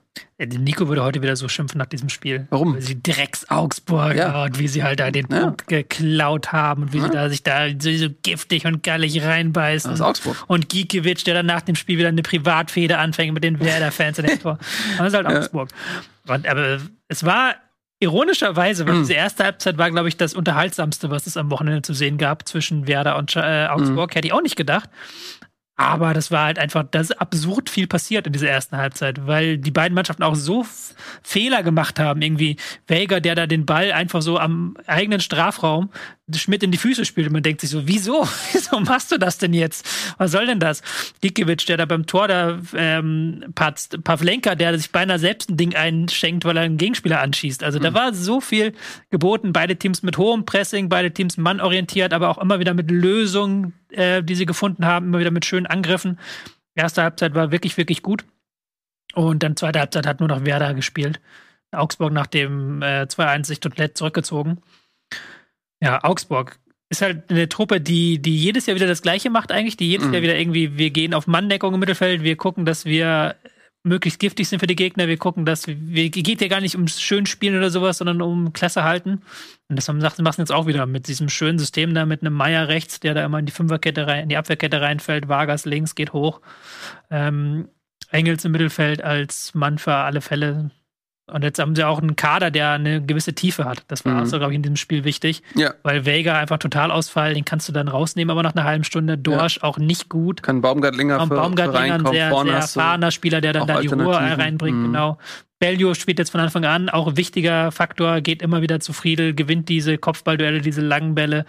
Ähm, sehr, sehr gutes Spiel gemacht. Also, die haben schon auch im Winter sehr gut nachgelegt. Mhm. Mit so einzelnen kleinen, kleinen Teilen. Ja. Kann man auch nur loben, aber andererseits war es auch glücklich jetzt gegen, gegen Werder. Das hätte auch anders ausgehen können. Ja. Ja, also ich habe äh, die erste Halbzeit, ich habe mich nämlich gerade gewundert, weil ich fand die erste Halbzeit von Wolfsburg Eintracht ähm, sehr ereignisreich. die war auch sehr Ähm, Die auch. Das hätte nicht 2-1 stehen müssen. Da habe ich halt Äh, äh, 1-1 stehen müssen, so. die habe ich halt noch im HSV-Stadion auf dem Handy so ein bisschen verfolgt, deswegen ist mir das gar nicht so, äh, ist das gar nicht so rübergekommen bei mir. Aber ich kann den, also das kann ich nur unterstreichen. Letztendlich, glaube ich, kann man schon aus Werder Sicht hier dann vielleicht auch einen Punkt mitnehmen, aber Augsburg hat auch halt jetzt eine Qualität, wie du schon gesagt hast, in der Tiefe, die sie sonst halt vielleicht so nicht hatten. Und äh, da gab es halt einige Transfers auch, die man für erstaunlich wenig Geld bekommen hat. Ein Arne Engels zum Beispiel, ich glaube, damit haben die wenigsten gerechnet, dass der so ein wichtiger Spieler ist, äh, Mhm. direkt aus dem Nichts. Ein Dion Bellio ist ein Riesentalent, ähm, wo, keine Ahnung, der Marktwert bei sechs Millionen oder so lag und die den dann für, was war das, dreieinhalb oder so, Mhm. noch weniger irgendwie bekommen haben. Vieck. Ähm, den habe ich mir, weiß ich nicht, ich habe im Winter bei Twitter so einen ähm, Talentskalender gemacht, wo ich Mhm. jede, jeden Tag ein Talent vorgestellt habe, weil das so ein bisschen mein Steckenpferd, äh, diese jungen Spieler. Ähm, und den habe ich mir halt auf Empfehlung angeschaut. Der hat äh, in Kroatien gespielt, ist halt ein riesiger Stürmer und gleichzeitig enorm technisch stark. Also ich hatte ganz harte Kalajdzic-Vibes, als ich den gesehen habe.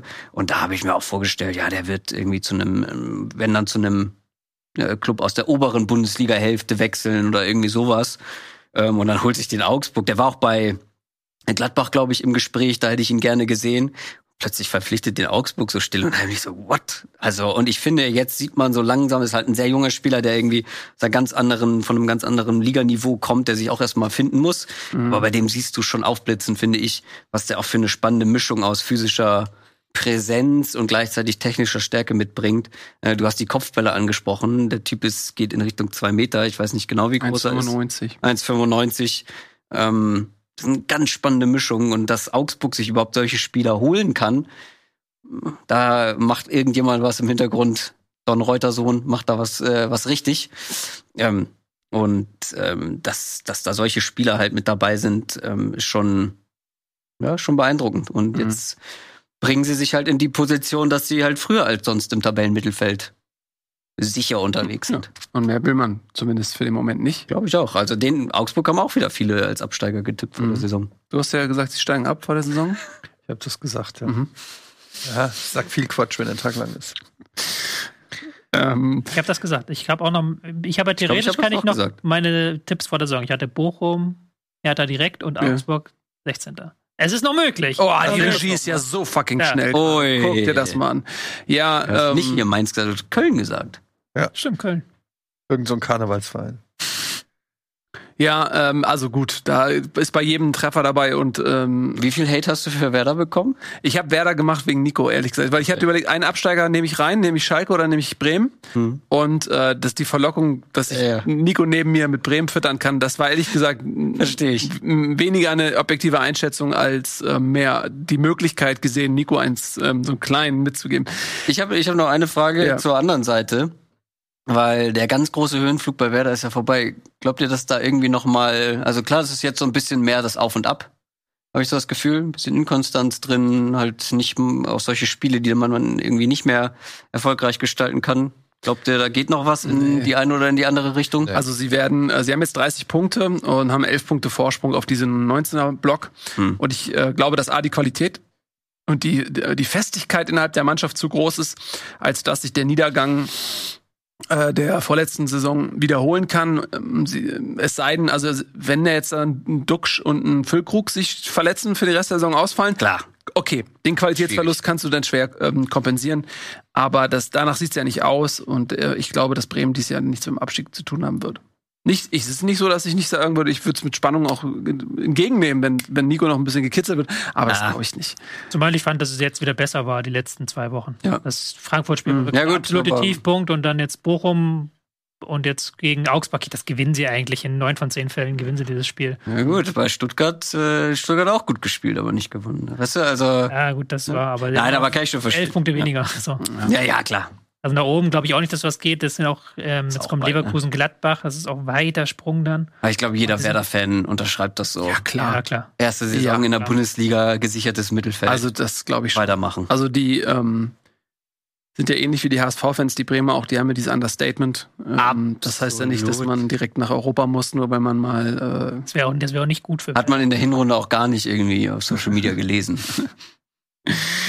Ja, nee, also ich glaube, das ähm, wird eine ruhige Saison äh, für Bremen und die haben sie sich auch verdient. Da muss man auch mal dann anerkennen, wenn jemand was gut macht und die haben sich ähm, dann als als Aufsteiger wirklich gut etabliert wieder in der Bundesliga und ähm, da muss man den Respekt auch mal dann aussprechen und die werden nicht, nichts mit dem Abstieg zu tun haben, glaube ich zumindest.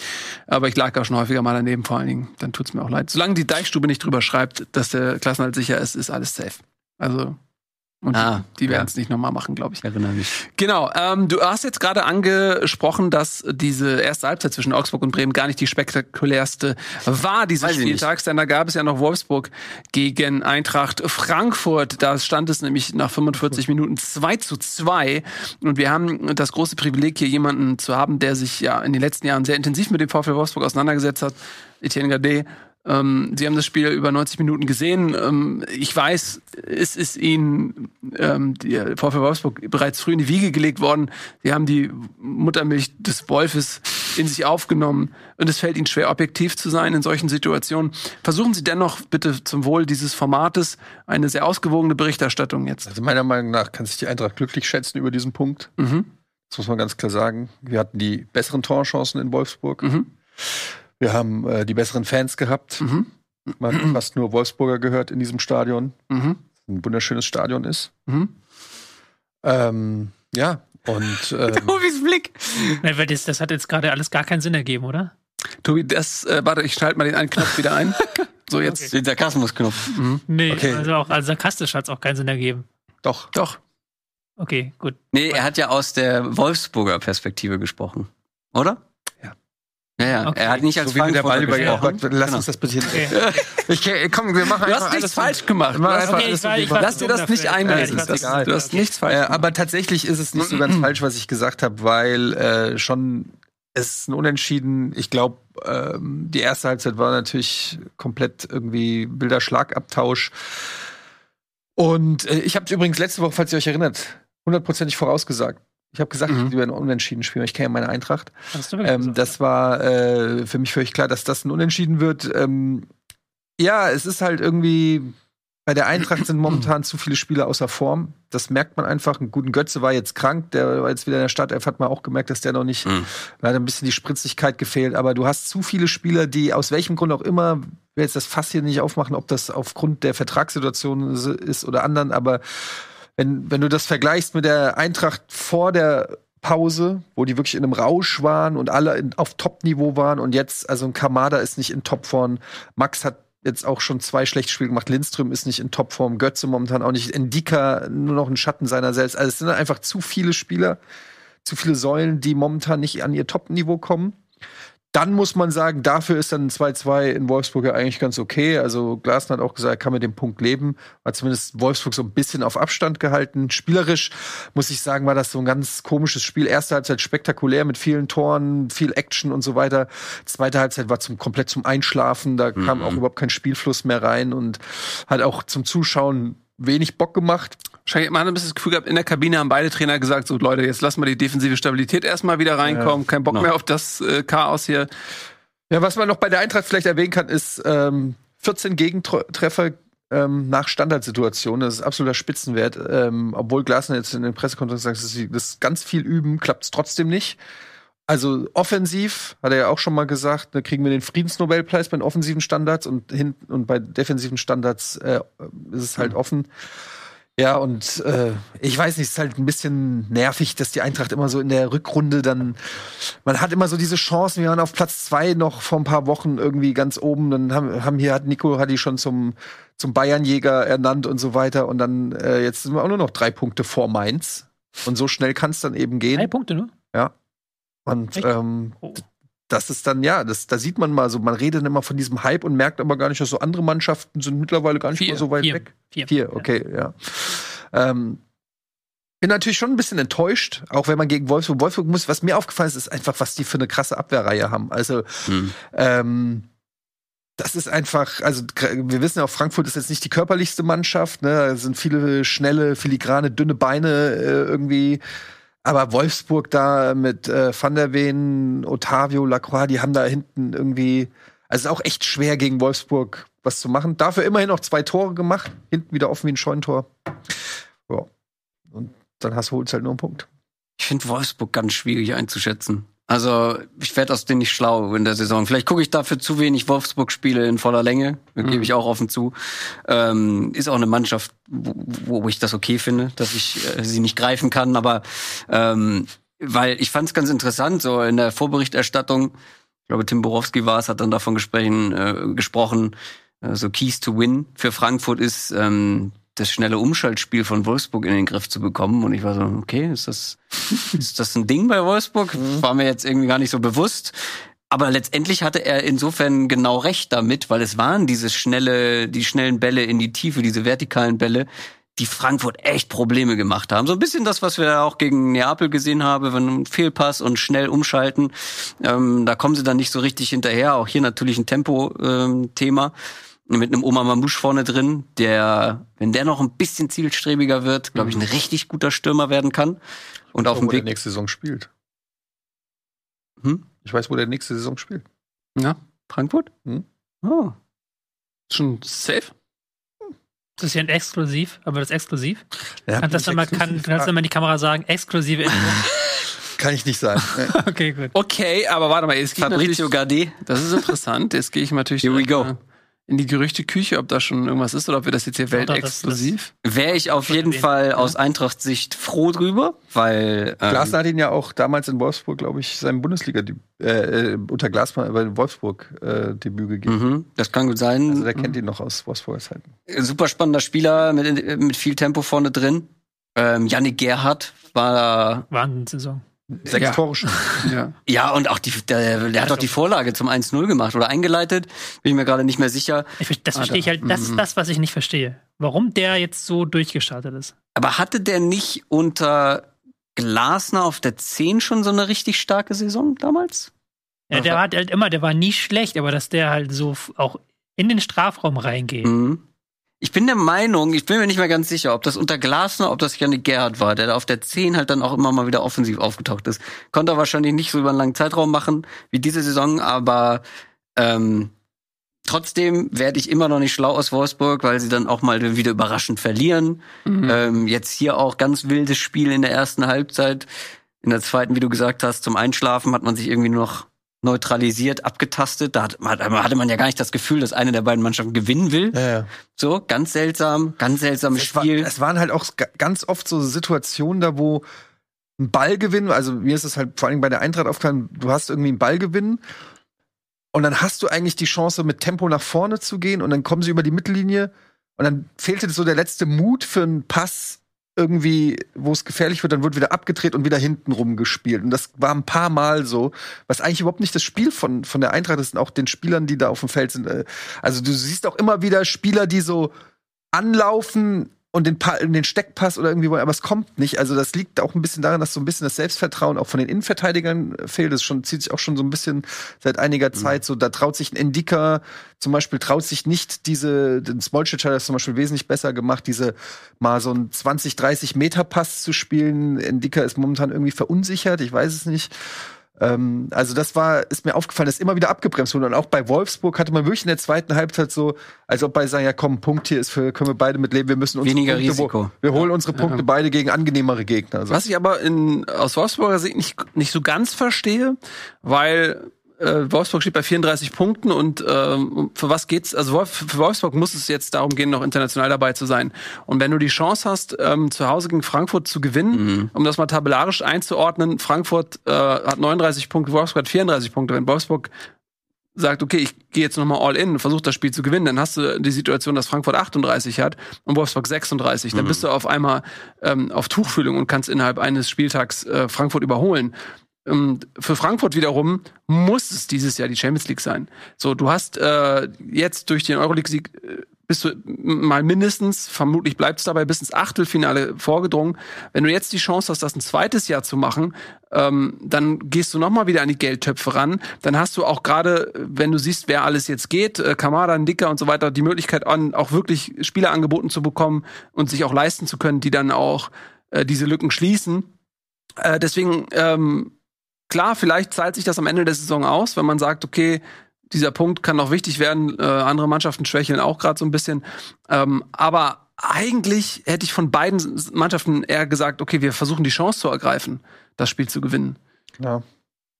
Ich glaube, die waren, die waren, beide Trainer haben halt in der Halbzeit gesagt, im Spielaufbau weniger Risiko, nicht mehr die Fehler machen, gerade auf äh, Frankfurter Seite. Dann hat man sich neutralisiert und ähm, ich kann es schon verstehen, dass, also gerade von Wolfsburg hätte ich hier ein bisschen mehr erwartet irgendwie, weil ich finde schon, dass die Eintracht nicht den Eindruck gemacht hat in der ersten Halbzeit, dass sie hier unschlagbar sind. Logisch, die haben auch zwei Tore kassiert. So, aber dass du dann aus der Halbzeit gehst und sagst, hier, die sind schlagbar. So, da müssen wir jetzt mal, da müssen wir jetzt mal mutig sein, da müssen wir jetzt weiter nach vorne spielen, weiter Druck machen, wir müssen die brechen. Das hat mir auch ein bisschen gefehlt. Ich habe das Spiel nicht gesehen, muss ich gestehen, aber ich finde das halt immer schwierig von außen dann zu sagen, ihr hättet mehr machen sollen, weil ich glaube, da geht halt niemand rein und sagt sich so, okay, vielleicht mal 90 Prozent, sondern eher mutiger. merkst halt im Spiel, du merkst halt im Spiel vielleicht, okay, das klappt heute nicht, dies klappt heute nicht. Mhm.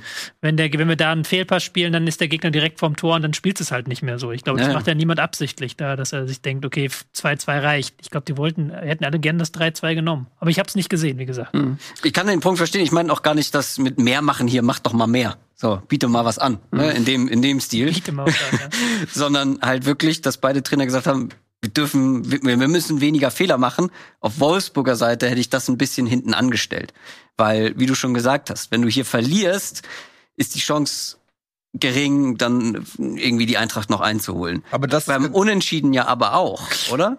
Ja, aber das ist genau das Problem, dass beide, beide Mannschaften haben halt, äh, Wolfsburg mit Mamouche und ähm, Frankfurt mit Moani, haben beide so schnelle Spieler, die, wenn du die, wenn du den Ball hinter die äh, letzte Abwehrreihe spielst, dann werden die nicht mehr eingeholt und dann wird's gefährlich. So ist ja auch das ein- äh, 1-0 für Wolfsburg gefallen und es gab auch noch weitere Chancen für Mamouche. Und da musst du dann halt auch aufpassen äh, als Trainer. Kann ich schon so ein bisschen verstehen, dass man vorsichtig ist, weil es galt für beide. Beide haben auch immer wieder Fehler im Aufbau gemacht und dann geht's halt schnell. Ja. Und dann äh, sagen die sich wahrscheinlich ja. Also aus Wol- Wolfsburg Sicht kannst du diese Saison auch nicht sagen, wir hauen die Eintracht hundertprozentig weg. Und die Eintracht ist auch nicht so stabil. Ist jetzt noch nicht ein Spitzenmannscher, äh, ein Spitzenteam, wo du sagst, wir hauen Wolfsburg. Deshalb kann ich es verstehen, Hm. dass beide sagen, mit dem Unentschieden können wir leben. Es kommen andere Vereine, wo wir vielleicht unsere Punkte holen und darauf hoffen, dass, dass, dass die anderen ähm, schwächeln. Ich meine, ein, wenn die Eintracht Champions League spielen will, dann muss sie entweder Freiburg, also muss sie Freiburg und Union quasi hinter sich lassen. Und das wird ein ganz spannender Kampf da oben, weil das sind alles drei Vereine, für die die Champions League natürlich sensationell wäre. Äh, Also über die Liga in die Champions League sich zu qualifizieren. Und ähm, auch alle so ein bisschen unberechenbar sind, weil alle schon diese Saison absolute Topleistungen gezeigt haben. Aber auch alle sind noch international dabei. Und ähm, ich weiß gar nicht, ob Freiburg Union ist ja im DFB-Pokal Gegner von Eintracht Frankfurt. Das wird auch nochmal Die sind alle noch mit alle dabei. noch, ja. Also alle noch mit Dreifachbelastung. Also das äh, wird noch spannend da oben. Ich glaube auch für Freiburg und Union wird das noch spannend. Die ersten sechs Mannschaften haben noch Doppelbelastung. Nee, Pokal meinst du? Haben alle noch Dreifachbelastung. Dreifach, ja, stimmt. Ja, also ich meine, also Manche halt habe nicht. ich rausgerechnet, aber jetzt, Ja. äh, also Bayern, Dortmund, noch Champions League, Union ist noch in Europa bei Leipzig, Champions League, noch Freiburg, Frankfurt. Hm. Alle spielen noch. Äh, Triple ist noch drin. Ist noch alles drin. Triple ist absolut. Wird sich vermutlich nach dieser Runde so ein bisschen ausdünnen. Ja, also ein äh, Unentschieden, eine spektakuläre Hälfte, eine sehr zurückhaltende und am Ende beide mit einem Punkt. Ob es jetzt zu wenig ist oder gerade richtig, das kann man, glaube ich, kann man sich ein bisschen streiten. Ähm, lass uns mal das, was wir noch nicht haben, Mhm. In Angriff nehmen. Gladbach gegen Freiburg. Sind wir nämlich bei einem anderen Champions League Aspiranten, die auch äh, fu- furios gestartet sind und jetzt aber auch in den letzten Wochen immer mal wieder äh, so ein bisschen äh, Punkte lassen müssen, abreißen lassen müssen, vielleicht auch von den Champions League Rängen haben auch mit plus drei die schlechteste Tordifferenz dort oben. Das ist ja auch immer noch so ein kleiner Faktor. Ähm, jetzt wenn man vor der Saison gesagt hätte, ja, in Gladbach 0-0, klar, das nimmst du natürlich dann mit, sagst du, alles klar. Aber eben, wenn du diese Ambition hast zu sagen, ey, man kann den Jahrhunderterfolg wirklich packen, ähm, dann kann man vielleicht bei schwächelnden Gladbachern, die zuletzt 4 zu 0 in Mainz äh, verloren haben, auch vielleicht ein bisschen, bisschen mehr noch erwarten. Warum hat's nicht gereicht? Woran hatte die Lehen? Woran die hat er die das Ich habe ich hab's auch nicht ganz gesehen. Also ich, mein Eindruck war, dass man eher bei Gladbach darauf gucken muss und äh, sich ärgern muss, dass man das nicht gewonnen. Mhm. Klar, ähm, grundsätzlich äh, wäre hier Freiburg der logische Favorit, ähm, aber ich finde, dass Gladbach eigentlich über weite Strecken die bessere Mannschaft war, ähm, dass ein fitter Tyram einfach ein Unterschiedsspieler für die Gladbacher ist und auch äh, sein kann. Der Ähm, fliegt durch die Liga, ne? Plea hatte mehrere richtig große Chancen. Nee, ich wollte, did there. Ja, Dankeschön. Nee, ich wollte einfach, äh, weil du gerade Tyram angesprochen hattest, ähm, ich wollte dich gar nicht unterbrechen in deiner grundsätzlichen Analyse, aber lass uns da mal so einen Pin reinstecken Mhm. und da gleich nochmal ähm, insbesondere über die Elfmeterszene sprechen. Elfmeterszene, hilf mir kurz. Ähm, also es gab wurde brutal gefault. Ach, die Szene, ja, ja. Weggesenzt einfach. Und dann hat der VAR völlig unbegreiflicherweise sich gemeldet und gesagt, ey, das war gar kein Foul. mir, also, ich weiß nicht, wie ihr seht, das war kein Foul. Also, Warte, ich mach den Schalter nochmal an. ja, ja, ja. ähm, es war natürlich kein Foul. Was mich nur an dieser Situ- Situation so ein bisschen verwundert hat, also, näher kannst du als Schiedsrichter nicht stehen. Ja. An dieser Szene. Du kannst nicht näher stehen. Der steht ja quasi neben denen und braucht aber den Videobeweis, um äh, das zu entscheiden. Ja, ich muss, ich also ja, bin ich bei dir. Was mich mehr überrascht hat, ist, dass ähm, es keine gelbe Karte wegen Schwalbe gab. Ich finde es immer so ein bisschen Ach so, ja. fies, dass man dann über den Schiedsrichter redet, weil, ey, der Spieler macht einen Betrugsversuch, der Spieler macht eine Schwalbe. Und Fußballer sind äh, je nach Veranlagung auch ein Stück weit immer Schauspieler.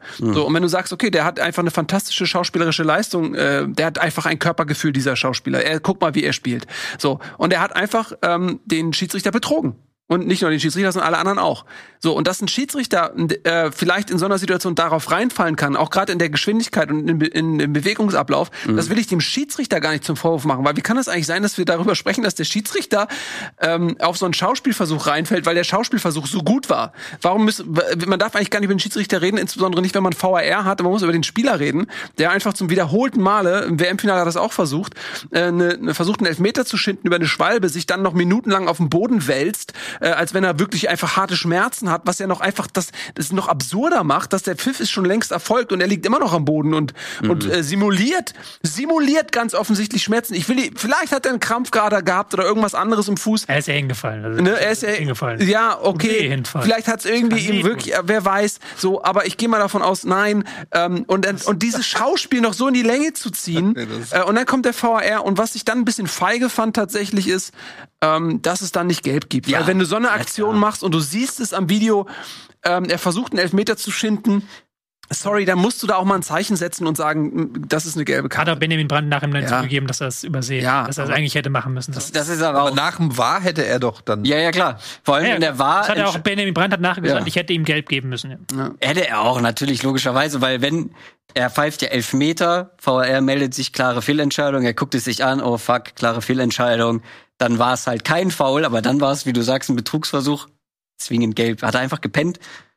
Und dann würde ich wieder eigentlich- über den Schiedsrichter sprechen. Eigentlich müsste man doch dann sogar der- rot der- geben, der weil das ja. die Strafe, wäre, naja, die Strafe elf Meter ist ja ungefähr auf dem Level einer roten Karte und wenn du das durch Betrug rausholen willst, dann muss, muss im Umkehrschluss muss der Betrugsversuch ja aber da, also the punishment Da würde ich dann halt aber- crime. Also wenn ich Tyram wäre, ich äh, mache eine Schwalbe und kriege dafür rot, obwohl im Regelwerk ganz klar steht, dafür muss es gelb geben. Nee, ich, das ist natürlich eine generelle Diskussion, Ja, ja. das nicht die Regel. Okay. Ich meine, es ist natürlich ein bisschen übertrieben, weil es dann würden viele rote Karten kommen. Nee, nee, pass auf, ich bin, ich, ich möchte jetzt mal zu deiner äh, Rettung, weil ich weiß, Tobi würde jetzt auch wieder widersprechen und so weiter und ich will dich da nicht im Regen stehen lassen, weil ich sehe das ganz genauso wie du. Ich habe auch vor ein paar Jahren schon mal was ähnliches gesagt und voll auf die Fresse gekriegt dafür, aber es, ich bin dabei, weil ähm, es- also ich will, rote Karte würde ich jetzt nicht mehr, weil die haben das ein bisschen äh, das Regelwerk geändert, dass es dann auch für den ähm, Verursacher keinen Rot mehr gibt wegen Doppelbestrafung und so weiter. Aber ich würde sagen, wenn du klar nachweisen kannst, dass es eine Schwalbe ist, muss es einen Elfmeter für die andere Mannschaft geben. Weil, nein, nein, und nein, nein, nein, nein, nein. Es gibt, weißt du was? laufen wir alle auf die andere Seite. Nein, ganz kurz, ganz- ganz kurz. Äh, ich sag dir auch, äh, was ich mir dabei denke. Erstens, ähm, der Spieler versucht in dem Moment einen Zustand herzustellen. Durch Betrug versucht er seiner Mannschaft einen Elfmeter ähm, rauszuholen. Und das Gegenstück sozusagen wäre das Elfmeter, der, Elf der Gegner bekommt den Elfmeter. Und ich find's lächerlich, wenn du äh, irgendwie im Elf äh, du wirst irgendwie angeschossen gegen deine Hand. Äh, was hat mir diesen Elfmeter für Bremen da oder was, wo nicht mal irgendwie Du, du du kriegst den Ball gegen die Hand und es gibt einen Elfmeter. Das ist die Bestrafung dafür. Ja, aber wenn du Aber wenn du für einen Betrugsversuch innerhalb des Strafraums, ähm, warum gibt's denn nicht einen Elfmeter für die Also andere Mannschaft? ja Was meinst du, wie viel Schwalben es es in ja Zeiten von VR noch gibt, wenn, wenn das die Strafe ist? Ich bin da voll bei dir. Es ist sehr selten so, dass es so klare Schwalben gibt. Und, Ja, und? das Problem ist ja der Elfmeter an sich.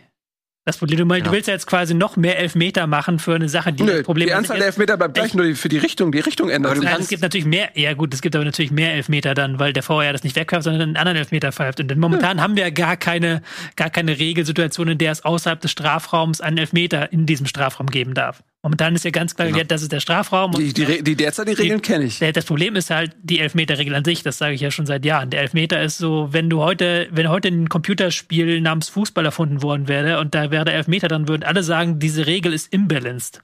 Im Computerspiel. OP, Ja. die ist OP, weil du halt, du kannst quasi vom Tor weglaufen, du kannst aktiv daran arbeiten, keine Torchance zu haben und du wirst, wenn du, wenn der Gegner sich blöd anstellt, damit belohnt, dass du eine 75-prozentige Torchance erhältst. Ich habe eine Frage. Was haltet ihr davon, wenn wir aus dem 11 Meter 13 Meter machen? Äh, 14. Oder 16, dann hat dieser Halbkreis auch mal einen Sinn. Ja. Also Wobei, der Einfach- hätte dann keinen Sinn mehr. Vielleicht muss man einfach zum Ergebnis kommen, so, äh, Ja. dass das 11 Meter nicht mehr, Aber mehr Du, guckst, du guckst quasi an, jetzt, jetzt wird's nerdig, jetzt wird's nerdig, aber dir wird's gefallen. Ja. Du guckst quasi an, wie hoch ist die Torwahrscheinlichkeit, Expected Goals Wert, Expected ja. Goals bei dem Foul, das passiert. Und dann kriegst du eine Situation mit exakt derselben Torwahrscheinlichkeit. Das heißt, wenn du am Rand des 16ers gefoult wirst und die Torwahrscheinlichkeit ist 0,1, kriegst du einen Schuss von der Mittellinie. ohne Torwart. Mit Torwart. Also dafür, dass sich die, dafür, dass sich die Fans darüber beschweren, äh, dass alles zu kompliziert wird, weiß Das ich ist nicht, eine sehr weiß ich nicht, ob sehr damit, Idee. aber Ja, nein. also grundsätzlich bin ich da voll bei, dass es viele Regeln gibt, die überarbeitet werden müssen. Aber hier würdest du ja eine Mannschaft, in Mhm. der, die in der Defensive ist, belohnen mit einer 75-prozentigen Torwahrscheinlichkeit, obwohl sie gar nicht in der Nähe. Es kann ja sein, das ist das einseitigste Spiel der Welt. So, Bayern gegen keine Ahnung wen. Die, die ganze Zeit, alles spielt sich in der einen Hälfte ab. Die andere Ja. Mannschaft schafft es gar nicht in die Nähe vom, vom Bayern-Tor. Mach halt keine Schwalbe. Ja, mach halt keine Genau, Frage. und dann äh, einer macht eine Schwalbe und dann kriegt die Mannschaft. Ja, aber was meinst du denn, wie oft äh, ein Spieler eine Schwalbe machen wird, wenn in Zeiten von VAR, wenn die Mannschaft auf die Art und Weise bestraft wird? Du glaubst doch nicht, dass ein Tyram äh, das nochmal macht, wenn die Konsequenz ist, äh, Freiburg kriegt den Elfmeter, seine Mannschaft verliert. Was meinst du, was in der Kabine mit Tyram gemacht wird? Also aber wenn du jetzt den, schon den Elfmeter machst für Situationen außerhalb des Strafraums, dann bin ich doch eher für meine Schaff den Strafraum. Wieso außerhalb des Strafraums? Ja, das, Ja, ist, weil- das weil- passiert ja nicht in deinem eigenen Strafraum. Du bist ja weit weg Ja, von okay, deinem ja, Strafraum. also. Die, die Strafraum Idee ist könnte ja auch sein, du kannst ja sagen, quasi nur bei Verhinderung einer klaren Tor. Ja, aber weißt du, was ich nicht verstehe? Auf der einen Seite- Dann wirst- hast auch niemand mehr den Elfmeter schindet, weil dann kriegst du halt da am Strafraum halt einen Freistoß. Auf der einen Seite bist du äh, wirklich äh, Hardcore-Reformator, wenn es um die Elfmeterregel geht, und auf der anderen Seite Ja, aber du- ich will berufst doch du dich, weniger Elfmeter. berufst du dich Nein, ich will doch weniger Elfmeter. als unveränderliche Instanz. Nein, äh, gar nicht. Aber wenn du doch schon was so krasses veränderst und sagst, okay, jetzt gibt's auch Elfmeter außerhalb des Strafraums, dann machst doch gleich mit Notbremse gibt Elfmeter und solche Geschichten. Und nicht, fang doch Ja, nicht mit okay. der Schwalbe an. Das ist doch, Pass auf. das ist doch deine persönliche, das ist doch dein persönliche ähm, Lieblingsthema einfach, dass die, die, Ab die, Schwalbe. Das ist doch einfach, du willst jetzt dein persönliches Nein, der Betrug Lieblingsthema. ist das- der der Betrug. Betrug, ja. ja, Betrug, der ist Betrug, das Thema. ja. Aber guck mal, ich möchte ganz kurz da einhaken, ähm, nämlich zu dem Satz, stell dir mal vor, wie wenig Leute eine Schwalbe machen würde. Ich glaube, da überschätzt du ein bisschen die. Inspiel, das will ich so gar nicht sagen, die Inspiel ähm, das Muskel, das Rationalität, Muskelgedächtnis der, der Spieler. die, genau, die, die Inspiel, Das wird ja dann neu geänd, das wird ja neu geeicht. Ja, aber warum macht denn ein Trainer, äh, warum macht denn ein Spieler eine dumme Tätigkeit, wo er genau weiß, jede Kamera fängt das auf? Also wir hatten gerade, ich weiß gar nicht in welchem Spiel das war, haut er ihm mal, ich glaube in der Premier League, haut er ihm einfach auf den Rücken. So, du denkst so, das sieht doch jeder. Ich habe kein Mitleid, mit, weder mit einem Spieler noch mit einer Mannschaft, die einen Elfmeter gegen sich bekommt, weil der Spieler versucht, im, Elfme äh, im, im Strafraum einen Elfmeter mit einer Schwalbe zu erzwingen. Da habe ich kein Mitleid mit. Und es ist mir, also, und ich bin voll, natürlich ist, ist das ein harter Eingriff und unrealistisch und natürlich wird das nicht passieren. Aber mein Gerechtigkeitssinn sagt mir, dass das fair wäre, So wenn das nämlich. passiert. Was haltet ihr davon, wenn man einfach den, der eine Schwalbe mal einfach erschießt? Dann würde auch keiner mehr. Weißt du, ich bin, ab. ich bin ja Warum auch denn nicht? ursprünglich mal dir zur, zur Seite, dass du, dich- dass du jetzt quasi mich Nein, wieso denn? Nils hat gesagt. Ich habe aber auch nie gesagt, dass ich dafür bin, dass die andere Mannschaft einen Elfmeter Nee, du wolltest es mit der roten Karte. Äh, Ja, lösen. rote Karte. Also, aber oder haltet ihr oder ein Timeout fände ich gut. Dass einer macht eine. Schwalbe. Ich da- da dir, ja, ja. Irgendwie fünf Ja. Minuten, so wie Aber bei das finde ich Eishockey. auch, das finde ich, weil das nämlich ein Walk of Shame ist. Wenn du Tyram sagst, zehn. Und Tyram muss Walk of Shame Zehn, und er muss aber zehn Minuten lang im Kreis laufen, um den Platz herum, auch an den gegnerischen Fans vorbei. Ja. Dann ist es der Walk of Shame. Ja. Den Müll aufsammeln. So, da kriegt Ja, er so eine Picke. Okay, so. ist Ja. ein Picker. Ja. Ich könnte natürlich an dieser Stelle meine Handreform äh, noch äh, thematisieren, Ja, aber ich habe schon gesehen, Nee, äh, egal, Handreform haben wir noch. Komm, weil let's das go. passt damit, äh, oder generell muss man ja sagen, in diesem Spiel gab es ja schon dann noch einen Platzverweis, wo man auch Mhm. drüber diskutieren kann, wie wie zweckführend oder Ja, wie wenn sie bei ihm schießt den Ball weg. Schießt erst den Ball weg und applaudiert dann. Gut, darf man auch nicht machen, Platzverweis nach Regelwerk, okay. Aber das Stichwort Elfmeter, da möchte ich nämlich vor allem hören, was ihr dazu sagt. Ich versuche Mhm. diese Handreform überall unterzubringen, Okay. damit sie bin weite gespannt. Runden macht. Also, Hand ist immer Hand. Mhm. Das ist schon mal die Grundlage. Da gibt es natürlich viele Argumente dagegen, weil äh, wenn Also gibt's Ball- dann auch immer einen Elfmeter, oder? da hake ich gleich ein, weil Hand ist immer Hand, egal ob Also absichtlich, ich, unabsichtlich, so, auch hier. wenn ich so stehe und ich schieß dich an, so. Genau. Ich lupfe den Ball in deine Hand, ist auch Handspiel. Ganz genau. Und dann denkst du natürlich, okay, dann machen das ja viele absichtlich. Dann wollen ja viele versuchen, den Die Hand Ball abzuschießen. die Hand abzuschießen. So, und da kommt natürlich, weil das Problem ist ja, aktuell ist die Diskussion, wann ist Hand Hand? Wann ist ein Hand an Hand, wie Herbert Grönemeyer sagen würde. So. Ja. Und wenn man die Diskussion aber verschieß, äh, verschiebt und weniger, ähm, ja, weniger schlimm macht, beziehungsweise weniger, ähm, mit weniger Tragweite irgendwie ähm, kreiert, dass du zum Beispiel sagst, okay, man unterscheidet nicht, ob Hand Hand ist, sondern man unterscheidet, wie schlimm war diese Hand. Also wie absichtlich, wie sehr hatte ich. Ich bringe mal als Beispiel Luis Suarez gegen Ghana auf der Linie Hand. Das bleibt dabei, rote Karte, du hast ein sicheres Tor verhindert, elf Meter noch dazu. So, die schlimmste Strafe ist diese Doppelbestrafung. Könnte man da nicht einfach sagen, naja, das war ein Tor. Du darfst das nicht machen. Der Ball wäre reingegangen, wenn deine Hand nicht da gewesen wäre. Hätte man nicht einfach sagen können, es ist ein Tor? Könnte man theoretisch auch machen, aber ich finde, die Bestrafung ist immer noch sehr hart. 75-prozentige Chance ähm, auf ein Tor plus ein Spieler weniger. Das Gegenteil ist dann zum Beispiel, ich habe dann, weil es direkt nach dem DFB-Pokalspiel Dortmund gegen Bochum stattgefunden hat, wo Beino Gittens an der Strafraumkante eine Flanke irgendwie so hier am Arm längs streift. So völlig, ja, die, Ar- der Arm war ein bisschen weg vom Körper, aber die Hand ging gar nicht hin. Es war komplett unabsichtlich und es wurde nicht ansatzweise eine Torchance verhindert. Und dafür gab es auch elf Meter. Also auch eine 75-prozentige Torchance, was natürlich viel zu viel ist. Und da sagst du, okay, an der Stelle gibt es indirekten Freistoß. Und so versuchst du dann den Graubereich ähm, zu verschieben, dass die Entscheidung getroffen werden muss, was gebe ich. Und dann kannst du abstufen. Rote Karte plus elf Meter, nur elf Meter, gelbe Karte, indirekter Freistoß, je nachdem, was verhindert wurde mit der Hand. Aber es gibt nicht mehr die Diskussion, war das jetzt Hand, ja oder nein? War das Absicht, ja oder nein? Hat er die Körperfläche vergrößert, ja oder nein? Sondern entscheidest nur, wie sehr hat der Spieler mit seinem Handspiel in das Spiel eingegriffen. Aber ist das nicht die mehr oder weniger gleiche Diskussion? Nee, sie ist viel harmloser. Ist viel harmloser, weil die Bestrafung ist natürlich dann im Zweifel viel, viel geringer. Es ist natürlich immer noch eine Diskussion, aber du kannst nicht, weil das, das haben auch viele dann geschrieben, so, ja, du verschiebst ja nur den, die Diskussion.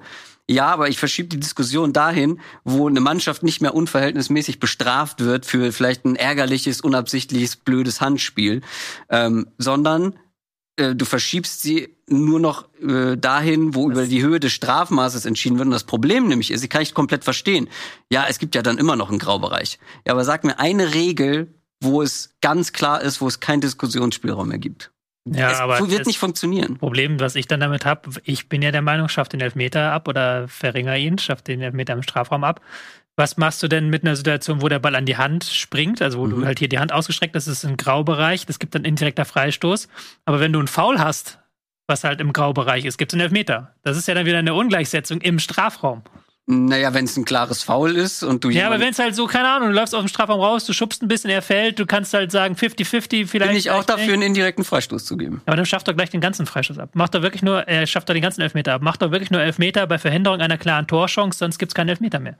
Ja, aber hast du dann ist auch die Frage, wann verhinderst du eine klare Torchance? Wenn du eine rote Karte sehen würdest. Ja, ich bin sowieso dafür, es muss viel mehr indirekte Freistöße auch im Strafraum geben. Weil ich sie finde, geil sind, weil sie geil sind, erstens. Ja, das auch. Ich, mir fallen jetzt in der Geschichte nicht so viele indirekte Freistöße ein, die wirklich dann auch 2001. Aber Das Problem an deiner Regel ist halt tatsächlich, dass es dass ein indirekter Freistoß im Strafraum doch sehr, sehr mächtig ist. Und ich würde dann ein technisch Kommt doch aber Spieler, von wo, oder? wenn du halt wirklich so bist, dann schießt du halt auf die Hand. So, oder wenn du halt wirklich einen Spieler schießt und dann dreht er sich da wirklich weg, macht alles um die Hände. Du kannst die Hände ja nicht abhaken, machst alles, um die Hände wegzunehmen. Du triffst dann, Da haben wir doch die Lösung. ja, indirekter Abhaken. Freistoß. Also ich finde den Ansatz, äh, ich finde das, ich finde den äh, grundsätzlich interessant. Was ich daran mag, ist und das ist, glaube ich, das, was mich daran auch ähm, begeistert ist, dass man das Strafmaß individuell der Tat anpasst und nicht alles versucht über einen Kamm zu scheren. Das finde ich super. Ich würde ein bisschen befürchten, dass du ähnlich wie beim Hockey oder so eine Situation hast, dass eben dieses Handspiel als taktisches Mittel eingesetzt wird, dass der Gegner wirklich ganz bewusst versucht, ähm, die Hand des Gegners zu treffen. Und äh, äh, dann hast du halt eine Schwemme an, an Handsituationen, wo ständig indirekte Freistöße gepfiffen werden, äh, so, wie- so wie Strafecken im Hockey. Und ich weiß nicht, ob das nicht vielleicht ein bisschen zu sehr abused wird und dass das Spiel unattraktiv wird dadurch. Ich mag aber grundsätzlich die Denkweise, wie gesagt, diesen Aspekt, dass man wirklich nicht mehr einen Elfmeter gibt, nur weil du den gegen eine Hand bekommen hast. Weil, weil das ist ja un, also die, das Strafmaß ist in meinen Augen Unverhältnis und diese Diskussion, war es jetzt Hand, ja oder nein, das ist ja das Problem. Und ähm, die Frage ist ja, wie viel mehr wird dann eingegriffen, weil ähm, es wird aktuell bei jeder Ball, Ball kommt an den Hand, wird eigentlich immer diskutiert. Ja. Ja. aber du schaffst halt ein Problem natürlich ab. Das stimme ich dir zu, dieses Handelfmeter, aber du schaffst natürlich im Mittelfeld neue Probleme. Weil du dann halt theoretisch jedes Handspiel im Mittelfeld, jedes Mal, wenn irgendwie im Kopfballduell geht das an die Hand, wo du jetzt gar keine Diskussion hast, weil es komplett Wayne ist, musst du jedes Mal wieder abpfeifen. Das sehe ich halt einen zu großen Eingriff in das Spiel, um halt etwas zu verändern, was du auf andere Art und Weise auch verhindern könntest. Indem du halt sagst, nur klare Torchancen geben Elfmeter. Schreibt uns gerne in die Comments, wie ihr äh, diesen Regelvorschlag findet. Äh, ich finde ihn auf jeden Fall interessant und ähm, äh, hör nicht auf, äh, ihn tapfer zu verteidigen. Äh, ich glaube, wir haben ansonsten alle Spiele durch. Was haben wir vergessen? Wir müssen noch kurz Union gegen Köln ansprechen. Uh, ach, Das ich dachte- 0 zu 0! Ach, ich dachte auch, wir haben alle durch. Das Sonst hätte ich 0 das noch gar 0. nicht platziert. Uh, ja, Union man gegen Köln. Wie vergessen? konnten wir das vergessen? Selber schuld, wenn die nichts machen. Ja, Ähm, schnell. Ja, lass uns da, lass uns da nicht so schnell drüber, äh, also nicht, nicht zu lange mehr drüber reden. Selber schuld, finde ich, wenn sie einfach ähm, 0-0 spielen. Ich fand bei Union, das ist ja dieser Fluch, ne? Auf der einen Seite, die spielen eine sensationelle Saison und das sollte man nicht madig machen und schon gar nicht dadurch, dass man jetzt irgendwelche Hoffnungen in ähm, die Mannschaft projiziert, die sie eigentlich überhaupt nicht erfüllen können.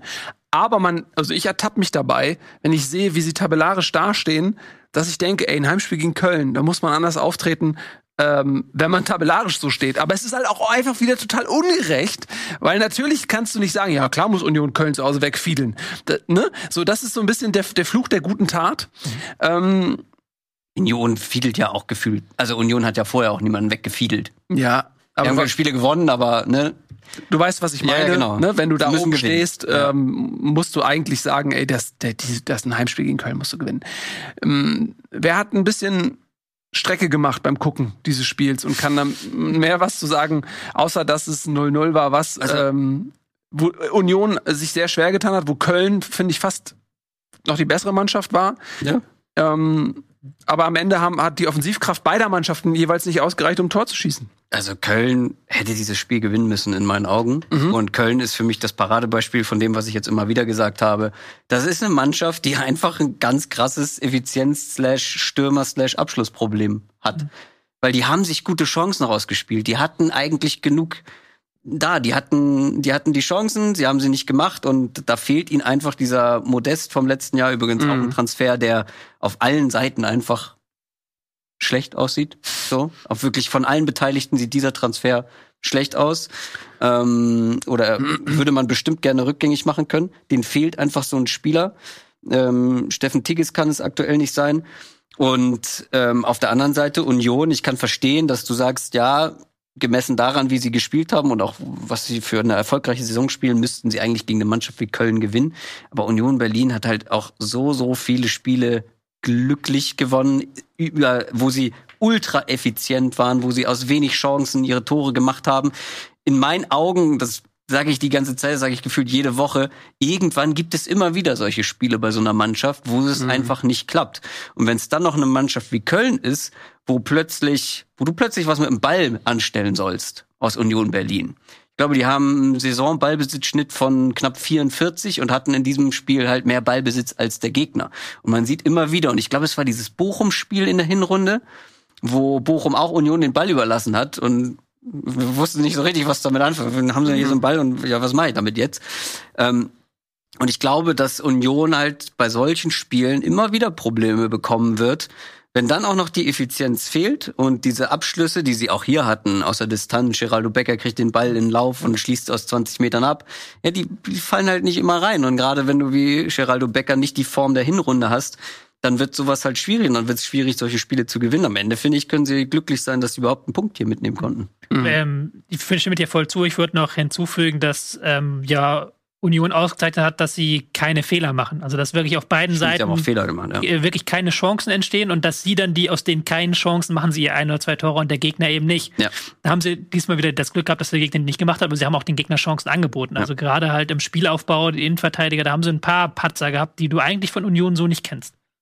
Total. Mhm. Also wo, Köln wurde häufig eingeladen. Ja, Köln hat es auch gut gemacht, natürlich, dass Ja. natürlich Köln Steckenpferd dann in dem richtigen Moment vorzurücken und halt eben da die Aktivität auch im Spiel gegen den Ball zu behalten und nicht eben passiv zu werden, sondern immer rauszurücken. Aber trotzdem, diese drei, vier Fehler, das ist eigentlich nicht Union-like. Das dürfen sie sich nicht mehr erlauben, wenn sie da oben Champions League spielen wollen. Ja. Und da denke ich auch, es gibt ja gerade diese äh, Mannschaften, Union ähm, muss aufpassen, glaube ich. Ähm, Freiburg muss ein bisschen aufpassen. Und äh, Frankfurt hat momentan auch nicht so ähm, die Situation, dass sie jedes Spiel gewinnen. Aber ich glaube, dass auf jeden Fall da noch was angeboten wird für Mannschaften darunter. Und ähm, ich sag mal so, Bayern, Dortmund, Leipzig müssten es eigentlich safe haben. Also zumindest beim Potenzial des Leipziger. Äh, Und dann Platz vier, Der ist offen. der ist offen. So. Ich sag's die ganze Zeit, Union ist der größte Overachiever in ganz Europa eigentlich äh, diese Saison und dass die dann jetzt noch vielleicht abrutschen und Fünfter werden. Also ich wünsche es ihnen. Ey, Union wäre in alte Försterei Champions League. Äh, I'm here for it. Aber ähm, es, es Ja. wird noch lange, eine lange Saison, glaube ich. Gerade wenn du noch weiterhin Doppelbelastung spielst. Diese Belastung endet jetzt für euch. Ähm, das Leben und Bundesliga gucken ist nicht länger die Doppelbelastung. Es bleibt euch nur noch das Leben, zumindest für eine Woche. Dann sehen wir uns am Montag wieder zur selben Zeit an selber auf der Stelle. Ähm, immer, ich muss nehmen, was, was ihr mir anbietet. Einfach. Ähm, äh, ich würde mich sehr freuen, wenn ihr eure Kommentare zu dieser Sendung hinterlasst. Ähm, sprecht gerne über Christophs äh, Handvorschlag und äh, wenn ich schon dabei bin, Christoph, vielen lieben Dank, dass du da warst. Sehr gerne. Du warst Hat eine Spaß gemacht. große Bereicherung. Dankeschön. Top. Ähm, und wenn man jetzt mehr von dir sehen möchte und äh, deinen Kumpels, dann kann man das bei Calcio Berlin tun. Ganz genau. Ja, oder Bei in deinem Football-Podcast Downset Talk. Da geht's über Football. Yes. Also auch ähm, das andere Leder ist dir nicht fremd. Und Love Island. Und Love Island. Das ist jetzt schon ein paar Jahre her. Ja, Man findet alles noch im Internet, glaub mir. Ich weiß, wovon ich Internet, vergiss nicht. rede. Ähm, also, macht's gut. Wir sehen uns nächste Woche. Bis dahin. Tschüss und auf Wiedersehen. ciao, ciao.